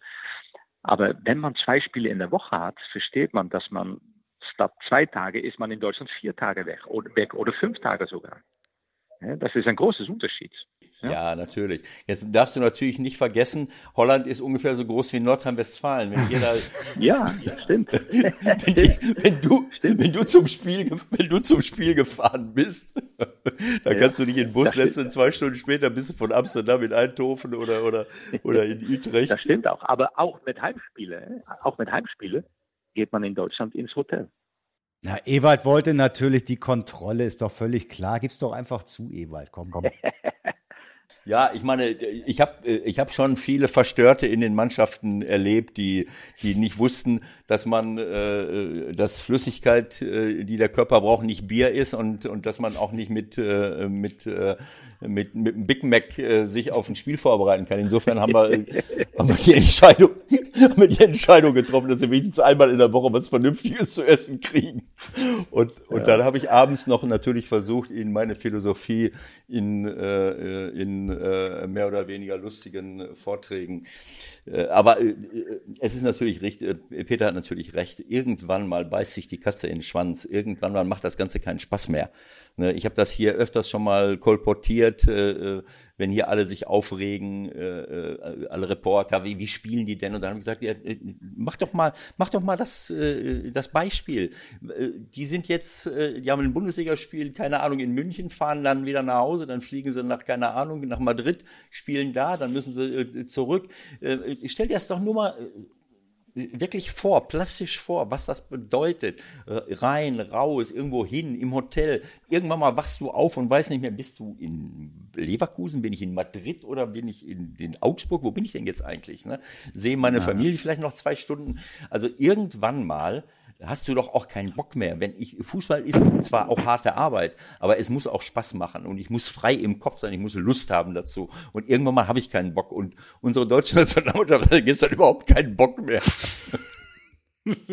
das ist wahrscheinlich die Ich, ich glaube wirklich, dass die Spieler immer, immer Bock haben auf Fußball. Das glaube ich wirklich. Ich, das, ist, das, ist, das ist nämlich das Wichtigste, was da ist. Weil das kann man vielleicht einen Monat machen, vielleicht ein halbes Jahr, vielleicht sogar eine Saison. Aber man kann nicht fünf oder zehn Saisonen durchspielen, wenn man, wenn man keine Lust hat, Fußball zu spielen. Also das bleibt immer das Wichtigste. Man, man hat angefangen, Fußball zu spielen, weil, weil, weil das Spaß macht. Und äh, bei mir war es so, ob ich dann Pro, äh, professionelle Spieler oder, oder Jugendspieler, das Wichtigste war immer Spaß am Fußball. Wirklich. Ohne ist unmöglich. Das ist doch völlig klar, Peter. Dann hast du mich falsch verstanden. Ich glaube, dass die alle Spaß mhm. am Fußball haben. Aber wenn ich so belastet bin, wenn ich wenig Privatkontakt habe, wenn ich immer nur reise und mache und tue, äh, dann kann der Spaß auch mal verloren gehen. Weil dann, mhm. du musst ja auch, äh, du weißt, dass das Wichtigste in der Regeneration ist ja nicht der Muskel, sondern ist das Gehirn. Dass ich, ja, dass ich wieder frei im, dass, dass ja. ich frei im Kopf bin, dass ich wieder Spaß habe. Ne, wenn ich, äh, das meinte ich damit, dass, dass wir sie einfach überfragen und dass dabei der Spaß verloren gehen kann.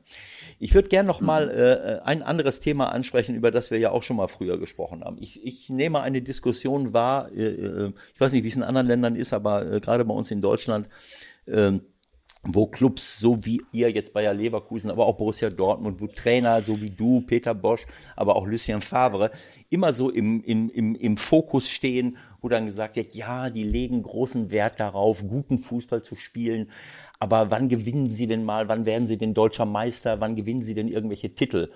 Äh, und äh, das ist eine Diskussion, das würde ich gerne mal aus, äh, aus seinem Mund hören. Ich möchte jetzt nicht vorgeben, was ich jetzt sagen würde, dann würde ich jetzt fünf Minuten lang einen Nervenzusammenbruch kriegen und, und, und, und einen Tobsucht, einen kleinen Tobsucht, einen kleinen Tobsuchtsanfall, weil äh, da habe ich meine spezielle Meinung zu. Aber ich würde dich gerne mal fragen, du hast es ja jetzt uns ganz klar gesagt, und das weiß man ja auch, du möchtest beides. Du möchtest gute Ergebnisse haben und du möchtest äh, gut Fußball spielen. Aber wie erlebst du denn diese Diskussion äh, und, und wie ordnest du das ein? Also genau die gleiche Diskussion haben wir in Holland natürlich auch gehabt. Wenn ich hier in Holland Trainer war, war das auch immer diese Diskussion. Und am Anfang, wenn ich angefangen habe, Trainer zu sein, boah, war ich enttäuscht von dieser Diskussion. War ich böse? War ich heutzutage ich weiß nicht, ob ich das sagen darf, ist mich das scheißegal. Weil. Na klar kannst du das sagen. Gut so, dass du das, wenn du es sagst. Aber äh, warum? Weil äh, die meisten, die sich in diese Diskussion mengen, waren nie Fußballspieler, waren nie Trainer, haben nie diese Verantwortung gehabt für einen ganzen Verein und die sagen dann, äh, der hat noch nie einen Titel gewonnen. Ja, aber wenn man bei kleine Mannschaften trainiert, ist es auch schwierig, einen Titel zu gewinnen, ganz ehrlich. Wenn man bei Bayern trainiert, dann darf man mal einen Titel gewinnen. Aber wenn man bei, äh, mit, mit aller Respekt für diese Vereine, aber bei Union Berlin, dann ist doch äh, Meister werden in der zweiten Bundesliga oder aufsteigen, das ist doch ein Titel. Dann, dann ist doch eine super Leistung. Ja, und, und wenn man dann sagt, ja, die waren deutsche Meister, ja, ne, das verstehe ich. Aber deshalb, früher war ich dann enttäuscht oder böse, heutzutage gehe ich meinen Weg. Äh, und nach all diesen Jahren, erstmal als Spieler, nachher als Trainer, dann weiß ich ganz genau, äh, worauf ich achten muss und wo mein Fokus liegen muss. Und ähm, was für mich wichtig ist, sind mein Co-Trainer. Was ist Ihre Meinung? Mein Sportdirektor, Rudi Völler, der sehr viel Erfahrung hat als Spieler, als Trainer. Was ist seine Meinung? Das ist wichtig. Aber doch nicht von, weiß ich viel, ein Journalist, die dann ja, da etwas übersagt. Respekt, aber nicht mehr dann das. Hast, hast du das Gefühl, ähm, dass deutschlandweit der Respekt so ein bisschen fehlt? Weil mir, also ganz ehrlich, ich, ich habe das jetzt so gerade aktuell nicht wahrgenommen, dass da jetzt äh, so die Frage kommt, ja, wieso hat denn Leverkusen jetzt nicht den Pokal gewonnen oder wieso sind sie nicht in die Champions League gekommen? Also ich finde, es wird schon eher positiv beleuchtet, was ihr auch macht. Also wenn ich jetzt das 4-3 gegen Gladbach nehme, das ist doch genau das, was wir letztendlich wirklich sehen wollen. Das war eins der Highlights der bisherigen Saison. Und dafür stehst letztendlich ja du. Ne, in Deutschland ist das viel besser wie in Holland. Ah, okay. In Holland, und das ist wirklich, und was ich auch merke, man hat, ich, da muss ich ehrlich sagen, ich weiß nicht, ob das in Deutschland auch so ist, aber in Holland hat man, sag mal, eins, zwei Fernsehprogramme und man hat zwei wichtige Zeitungen. Man hat ein, ein wir kicken auch in, in Holland Fußball International. Mhm. Diese Meinungen sind wichtig und alle anderen laufen hinterher. Ah, okay. okay. Und, und das verstehe ich nicht. Man darf doch eine eigene Meinung haben und der darf doch anders sein wie die andere Meinung. Ich muss ehrlich sagen, in Deutschland merke ich das auch nicht so. Äh, in Holland ist das viel schlimmer, wirklich. Okay. Ähm, wo, woran haben die das jetzt ganz konkret festgemacht? Also wird da auch Bezug genommen noch auf Leverkusen? Also hast du da sozusagen mehr Kritik erfahren, dass du dann statt Vierter Fünfter geworden bist oder, oder worum geht es da? Also was, was für mich da das Wichtigste ist, dass ich eine eigene Analyse habe. Eine eigene Analyse von letzter Saison. Wir, wir sind da Fünfter geworden. Also das war enttäuschend, weil wir, wir waren gerne Vierter geworden. Mhm. Natürlich sind da einige Spiele, wo ich sagen kann, ah, da hätten wir, da haben wir unentschieden gespielt, da hätten wir gewinnen müssen, weil da fehlen nur ein Punkt. Mhm. Aber wir haben ein Jahr vorher waren wir Vierter mit äh, 58 Punkten. Ein Jahr später waren wir Fünfter mit 63 Punkten, also fünf Punkte mehr man kann sagen, das war eine bessere Leistung. Aber am Ende waren wir nur Fünfter. Und klar, das ist enttäuschend, wenn man als Ziel der, der Champions League hätte. Aber dann werde ich doch anders nach der Saison gucken. Dann immer kritisch, das mache ich nach jedem Spiel, aber auch äh, in die Winterpause und auch wieder am Ende der Saison. Dann guckt man immer, wo haben wir das liegen lassen. Also eine von diesen Schwerpunkten für uns war zum Beispiel Standards. Mhm. Äh, diese Saison haben wir sehr viel Wert gelegt auf Standards. Und äh, auch wenn wir in die ersten drei Spiele dreimal unentschieden gespielt haben, unsere Tore haben wir erzielt aus Standards. Also von daher ja, bin ich dann wieder sehr zufrieden und war ich nicht so negativ als viele andere vielleicht. Und das ist etwas in Deutschland, was ich sehr schnell bemerke. Äh, natürlich, man, das, das Spiel gestern, das wird jede, äh, äh das wird Yogi irgendwie auch sagen, das war schlecht von Deutschland 6-0. Aber es kann mal passieren, dass man 2-0 verliert, aber trotzdem gut gespielt hat. Dass da trotzdem mehr drin war. Aber dann ist in Deutschland 2-0 verloren, ist schlecht. Punkt. Genau das so. verstehe ich.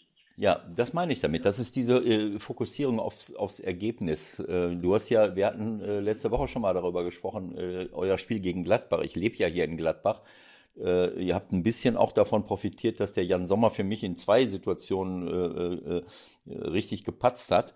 Äh, ähm, und es hätte auch andersrum ausgehen können. Es war von beiden Mannschaften einfach ein tolles Spiel. Es war ein wunderbares äh, ähm, Bundesligaspiel, so wie ich mir ein Spiel wünsche. Natürlich möchte jeder gerne gewinnen, aber absolut. Ich bin komplett dabei, Ewald. Ich bin komplett dabei, weil die, vor wir das 3-2 machen, hat äh, Wolf eine Riesenchance, der mhm. über das Tor schießt. Erstmal eine gute Parade von Lukas Radetzky, äh, wenn Stindl der Ball äh, und dann auf der Linie bringt er den Ball zurück im, im, im, Spielfeld und dann Wolf schießt über das Tor. Im Gegenzug machen wir das 3-2. Das könnte andersrum sein. Ich glaube auch immer, dass wenn da ein, ein Superspiel war, meistens ist das auch, weil der Gegner auch offen gespielt hat. Also Gladbach wollte bei uns gewinnen, das hat man gesehen. Und dann entstehen Raume, die vielleicht gegen einen sehr defensiven Gegner nicht da ist. Und dann wird es schwieriger. Und dann ist auch oft, dass die Journalisten dann sagen, die spielen zu langsam, äh, all diese Sachen. Aber hey, wenn da ein Mannschaft sehr tief reinsteht und die Räume sind eng, ja, dann wird es auch schwieriger, um schneller zu spielen. Natürlich kann man immer noch gewinnen dann, aber es wird anders, ein anderes Spiel.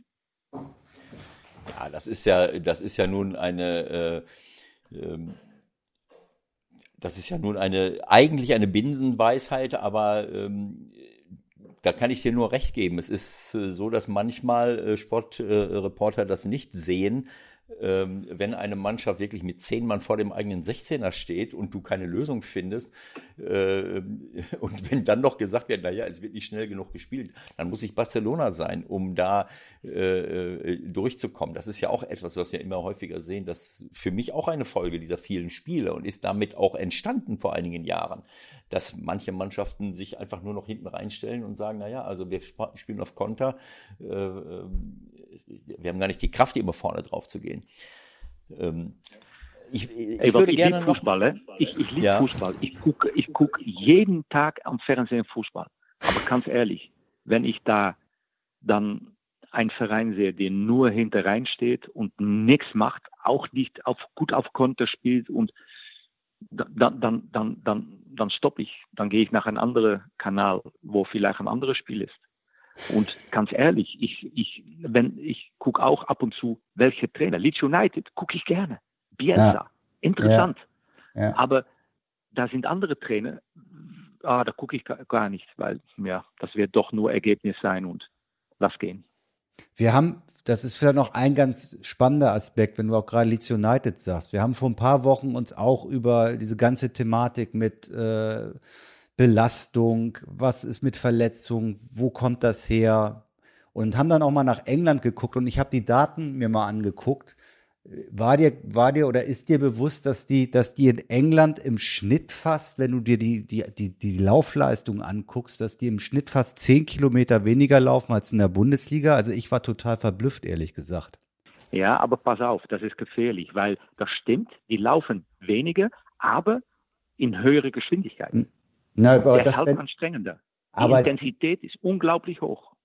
Aber die Sprint an die Sprints, wenn die Daten stimmen, also man muss es immer noch ein bisschen in, in Zweifel stellen, weil ich mir es kaum vorstellen kann. Ich, ich habe hier eine, eine Seite offen, Chelsea Liverpool 2-0 oder 0-2. Laufleistung Chelsea 105 Kilometer, Liverpool 108 Kilometer. Sprints Chelsea 116, Liverpool 123. Das ist fast die Hälfte von den Bundesliga-Werten. Wie kann das sein?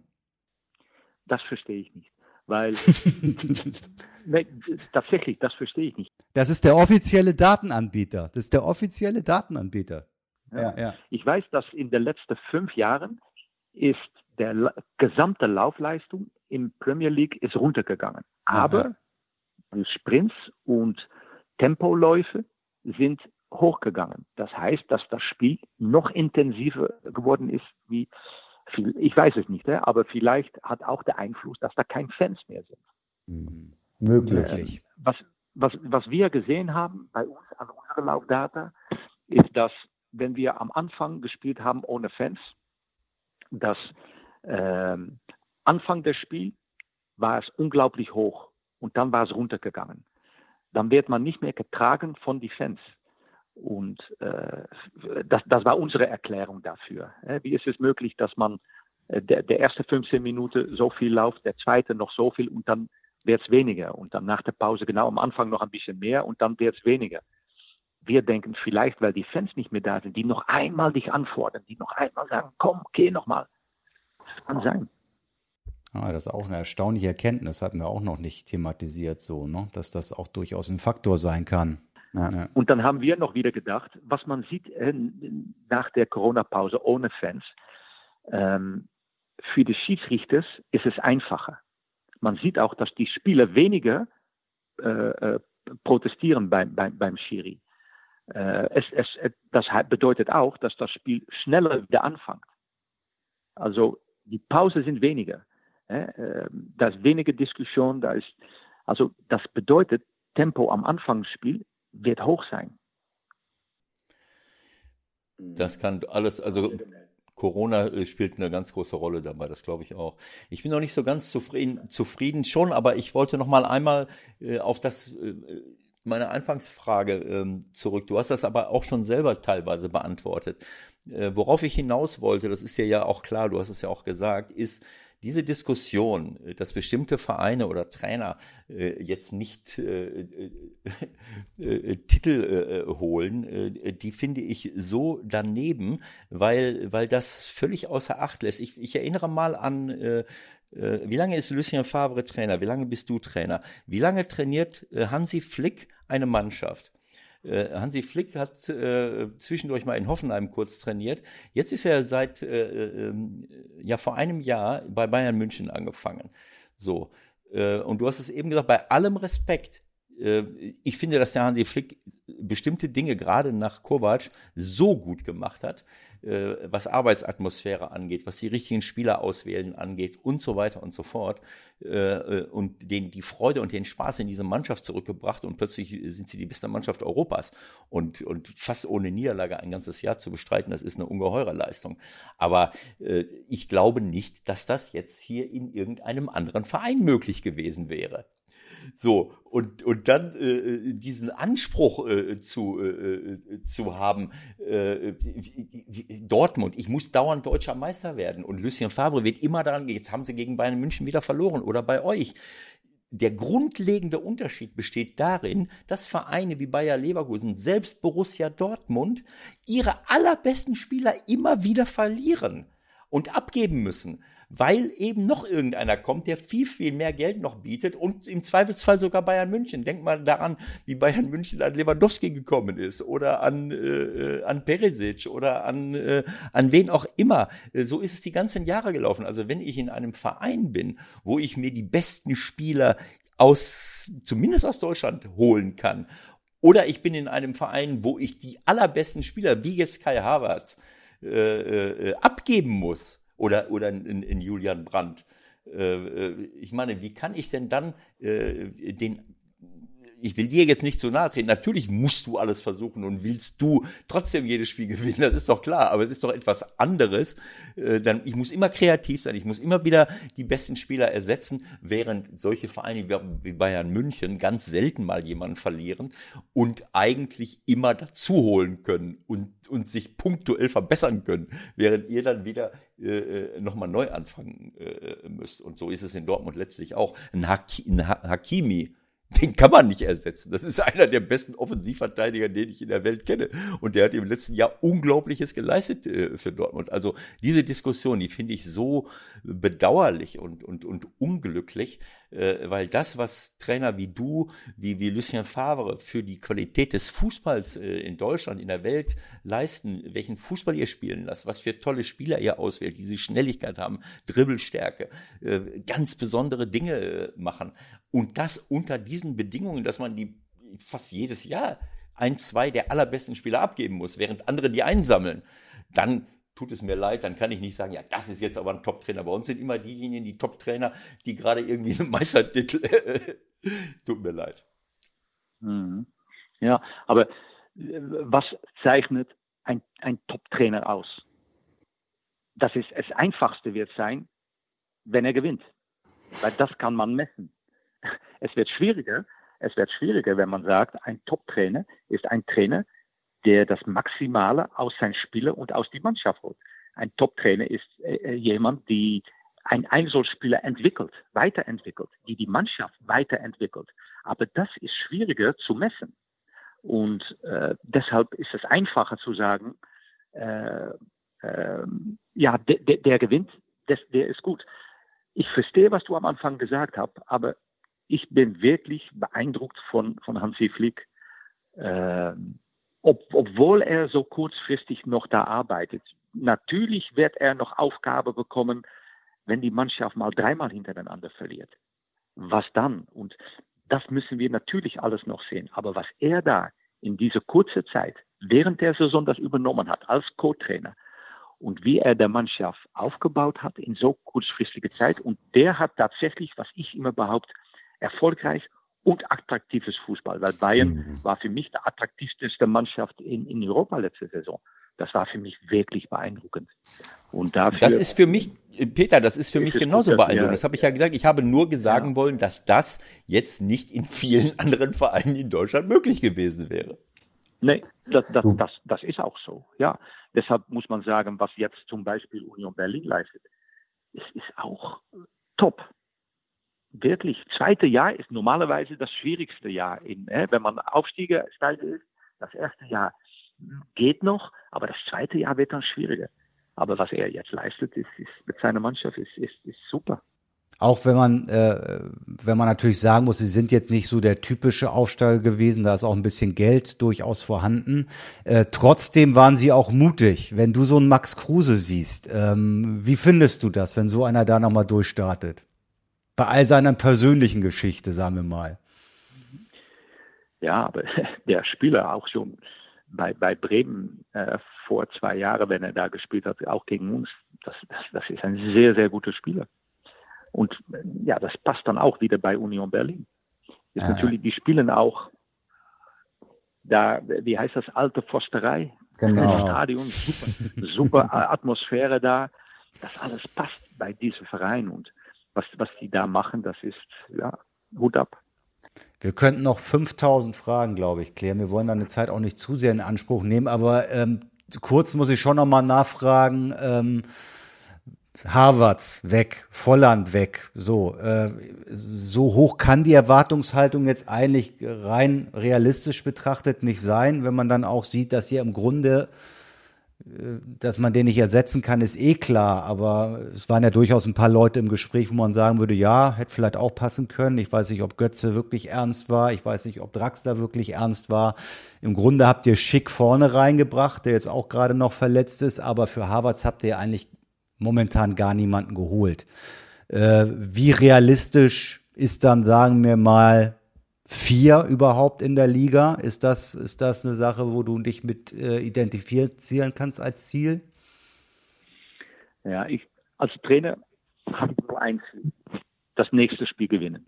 Mhm. Das ist immer mein Ziel. Ich bin nicht einer, der, der sehr weit nach vorne guckt. Warum nicht? Weil, äh, guck, was bei uns passiert. Wir, wir haben zwei Neuzugänge, beide sind verletzt mit Schick und Arias. Äh, äh, und, und klar, äh, der Kai Havertz ist ein, ein sehr besonderer Spieler. Aber ich habe, seit ich Trainer bin, mich immer fokussiert auf die Spieler, die da sind, nicht auf die Spieler, die nicht da sind. Äh, weil das bringt mir nichts. Das lenkt ab. Äh, und der Fokus habe ich immer auf die Spieler, die da sind. Und es ist meine Aufgabe, die Spieler, die da sind, zu verbessern, zu entwickeln und am Ende ein, ein, eine gute Mannschaft zu bauen. Und ähm, natürlich, ganz ehrlich, äh, am Ende der Saison, wenn dann deutlich wäre, äh, das hat dann auch äh, Rudi und Simon haben mir das gesagt, der Kai wird gehen. Okay, mhm. ja, er ist nicht mehr da. Natürlich haben wir dann uns beschäftigt mit einem ein, ein Spieler, die wir holen können. Ne? Du hast da Götze genannt, Draxler genannt. Aber der wichtigste Spieler war schon drei Monate bei mir.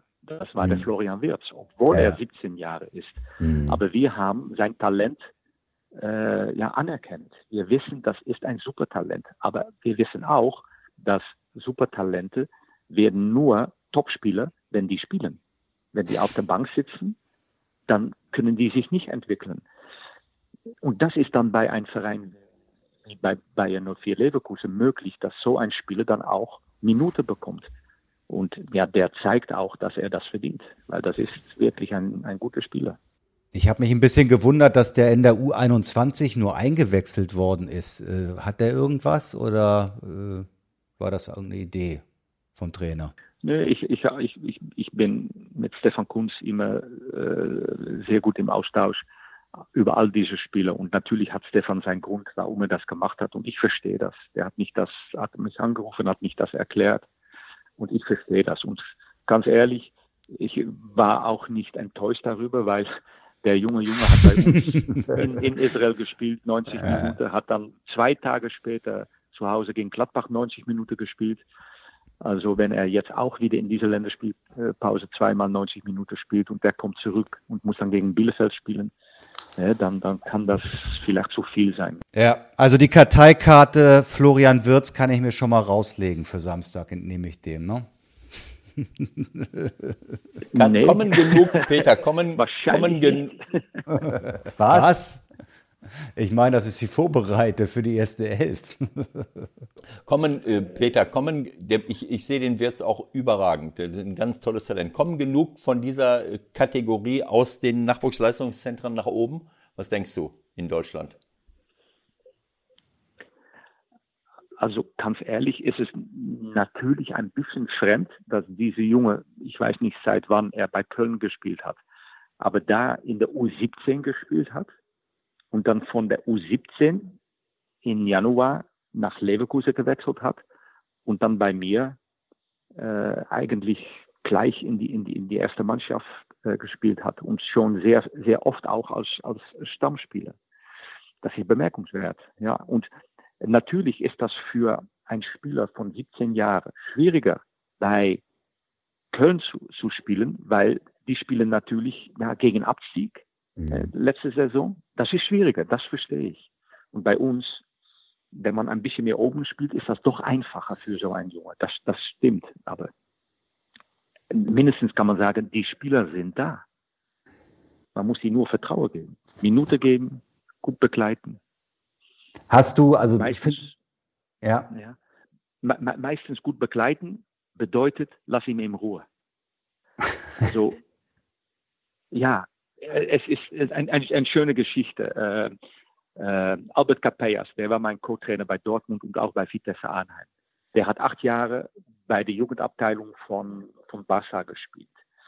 Dann war er neu da dann hat, ich glaube, das war Alessanco, war das, der, der äh, Hauptjugendabteilung äh, da war. Ja. Und der erste Tag, dass Albert da war, dann hat äh, dieser Alexanko hat ihm gerufen, hat gesagt, Albert, Albert, siehst du diese Junge da? Da war, Albert sagt, da war ein zwölfjähriger Junge, der hat da gelaufen. Mhm. Dann hat, hat Albert gesagt, ja, ja, wie ist das? Er sagt, guck mal, diese Junge, lass du in Ruhe. Du sagst nie etwas zu diesem Jungen. Hat aber gesagt, aber wieso mhm. nicht? Der hat gesagt, der ist so gut, alles, was du sagen kannst, kann ihn nur schlechter machen. Das war Iniesta. Ah, Iniesta, ja, okay. Das war Iniesta. Ja. Und der hat nie Krafttraining gemacht, der hat, der, und der war im Positionsspiel. Mit seiner Technik war er so gut. Und das habe ich dann auch, ja, mitbekommen. Und dann, wenn zum Beispiel Matthijs de Licht, der war 16 Jahre bei mir bei Ajax damals, wenn ich ihn bekommen habe, ich habe ihn in ein Pokalspiel gegen Willem II spielen lassen als Innenverteidiger. Der hat so gut gespielt, dass ich wirklich Angst gehabt habe, mit ihm zu reden. Weil wenn man so gut spielt, was will ich dann? Dass er noch besser wird, dass er noch, der spielt gut, lass ihn in Ruhe. Weil alle Jugendspiele bekommen mal ein Tief. Und dann muss ich da sein, dann muss ich ihm helfen. Also mit Würz auch relativ wenig gesprochen, dementsprechend diese Saison. Äh, ich habe nicht nur Jugendspieler, das sind auch ältere Spieler, wo ich sehr kritisch bin. Und mit diesen Spielern rede ich nach jedem Spiel. Könnte es ja. sein, dass der Andres Iniesta bei uns in, in irgendeinem Nachwuchsleistungszentrum versauert wäre, weil er zu klein war, nicht äh, körperlich stark genug und dem aktuellen Jugendtrainer keine Siege garantiert hätte, mit denen er dann aufsteigen konnte, um Profitrainer zu werden? Ja, aber das war auch in Spanien möglich und das, das wird auch in Holland möglich sein. Da sind immer Jugendtrainer, die denken, dass alle Spieler stark, schnell äh, sein müssen. Aber es geht darum, dass man guckt nach dem Spieler und von diesem Spieler das Maximale rausholt. Und das ist bei eigentlich jedem Spieler ist das unterschiedlich. Genau so ist das. Ja, wie gesagt, wir könnten jetzt stundenlang reden, aber wir wollen dich in Ruhe lassen und äh, ich muss jetzt noch im Garten ein bisschen ein paar äh, Blätter zusammenhaken. Und vor allen Dingen ist das, vor allen Dingen ist das für Peter bis Heiligabend die letzte freie Zeit. Also von jetzt genau bis, so. bis zum genau Bett gehen, die letzte und, freie und Zeit. Danach noch, ist Schluss. Und ich, möchte, und ich möchte noch einen Satz hinzufügen. Äh, wenn man gegen eine äh, richtig gute Mannschaft verliert, dann könnte es auch sein, dass es an der Qualität des Gegners lag und nicht nur daran, dass man selber schlecht gespielt hat. Gestern bei der deutschen Nationalmannschaft lag es daran, dass wir so schlecht waren. Aber ich sehe, ich empfinde das oft so, dass es eine, eine, eine Respektlosigkeit dem Gegner gegenüber ist, äh, wenn man jede Niederlage sofort darauf schiebt, ja, aber die wollten doch nicht und sie haben nicht richtig gearbeitet und ich weiß nicht was alles. Also man muss in jedes Spiel schauen, das, da wirst du mir sicherlich recht geben, Peter, aber ich finde auch, dass man einfach das respektieren muss, wenn ein anderer, wenn man selber am Limit war, dass eine andere Mannschaft äh, äh gut oder vielleicht besser war und, des, und deswegen gewonnen hat und das zeichnet den Fußball aus und das wollen unsere Fans auch sehen, denke ich. Ja. Vielleicht war es so, dass gestern beide war. Deshalb ja, war es auch 6-0. Vermutlich ist das. Vielleicht, vielleicht ist es so ein bisschen von, von beiden, beiden gewesen, genau. Ein bisschen von beiden, das ist auch möglich. Ja. Okay, dann wünschen wir dir noch einen schönen äh, Resttag. Ich möchte sagen, genieß ihn, denn ab jetzt geht's rund bis zum 23.12. Äh, wir danken wirklich sehr für deine Zeit. Hat unheimlich viel Spaß gemacht, mit dir zu reden. Und ich hoffe, wir können das äh, in der Rückrunde irgendwann vielleicht mal wiederholen. Am besten in der nächsten Länderspielpause im März. Mal sehen, wie es da dann so aussieht. Wenn ich deine, wenn ich äh, deine Frau, wenn ich irgendwie helfen kann, dass deine Frau mal zu dir kommt, dann, dann hole ich die gerne ab. Oder, oder, oder ihr schickt, oder ihr schickt den Chauffeur, der jemanden aus Paris abholt, ja. dass er über Holland fährt. Genau. Absolut. Ja. Aber der muss nur Alari abholen und Diaby und äh, was weiß ich nicht. Wahnsinn. Alles Gute, alles Gute, Peter. Viel Erfolg und, und alles Gute auch für deine Familie. Ich wink, am Samst ich wink am Samstag mal von oben runter. Ich bin der Einzige, der auf der Tribüne sitzen darf da. Und äh, ich bin gespannt, was ihr uns da präsentieren werdet. Ich hoffe, dass du ein schönes Spiel siehst. Hoffentlich. Ich hoffe auch. Ich hoffe auch. Ja, ich vermute, dass Bielefeld wieder eher äh, zurückgehen wird und eher das macht, was du nicht so gerne siehst, weil nach Union wird es wahrscheinlich erstmal mit neun Mann hinten drin sein. Aber gut, dann lasst euch mal was einfallen. Keiner erobert den Teutoburger Wald. Genau, so sieht's aus. Also, danke für heute. Bis Samstag vielleicht. Ciao, Alles ciao. Gute, Peter. Ciao, Peter. Danke. Ciao, ciao. Ciao. Tschüss, Peter. Ciao, ciao. Alles. So, haben wir wieder was gelernt, ne? Wie jedes Mal, Ewald. Es geht nicht nur darum zu gewinnen, es geht auch noch darum, schön zu gewinnen. Ja, ja und es geht auch darum, Respekt zu zeigen. Genau. Und dass man akzeptiert, dass der andere vielleicht auch mal ganz gut war. Also äh, was Peter gerade noch mal gesagt hat, ich habe, äh, äh, das wollte ich damit nicht sagen, dass es nur daran gelegen hat, dass die Deutschen so schlecht waren. Äh, das habe ich dann vielleicht falsch ausgedrückt. Das ist natürlich beides der Fall gewesen. Wir ja. waren katastrophal und die und die Spanier sind, waren einfach toll. Die haben es einfach ausgenutzt, diese, wie wir sie haben spielen lassen. Und dann wird es natürlich schwer. So sieht's aus. So, jetzt gehen wir in den Garten. Wir machen mal Schluss für heute. Ne? Übrigens, äh, wir sind jetzt bei der Bahn, ne? Wir sind bei der Bahn zu hören demnächst. Habe ich gehört.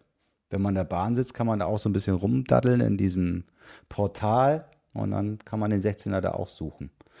Wenn man noch nicht vorher runtergeladen hat. Also sagt's allen gerne weiter. Es gibt diesen Podcast, in dem wir über Fußball reden. Auch mal über die Nationalmannschaft uns austauschen. Nächste Woche wieder über die Bundesliga. Wir haben immer gerne Gäste, so wie heute Peter Bosch, der da auch glaube, Spaß dran gehabt habt, oder? Sonst hätte er noch zehn Minuten auflegen können. Ja, absolut. Nein, das, das macht auch mir und uns Spaß, mit, mit so jemandem wie Peter zu reden, weil das einfach jemand ist, der Fußball liebt und der, äh, der das mit der richtigen, gesunden Sichtweise macht. Unbestechlich, mit Prinzipien und äh, mit, für mich mit der richtigen Einstellung. Das macht mir Freude und das reflektiert auch die Art und Weise, wie er seine Mannschaft spielen lässt. So sieht's mal aus. Also, schöne Woche und äh, nächste Woche sind wir wieder am Start. Bis dahin. Tschüss. Alles Gute. Tschüss zusammen.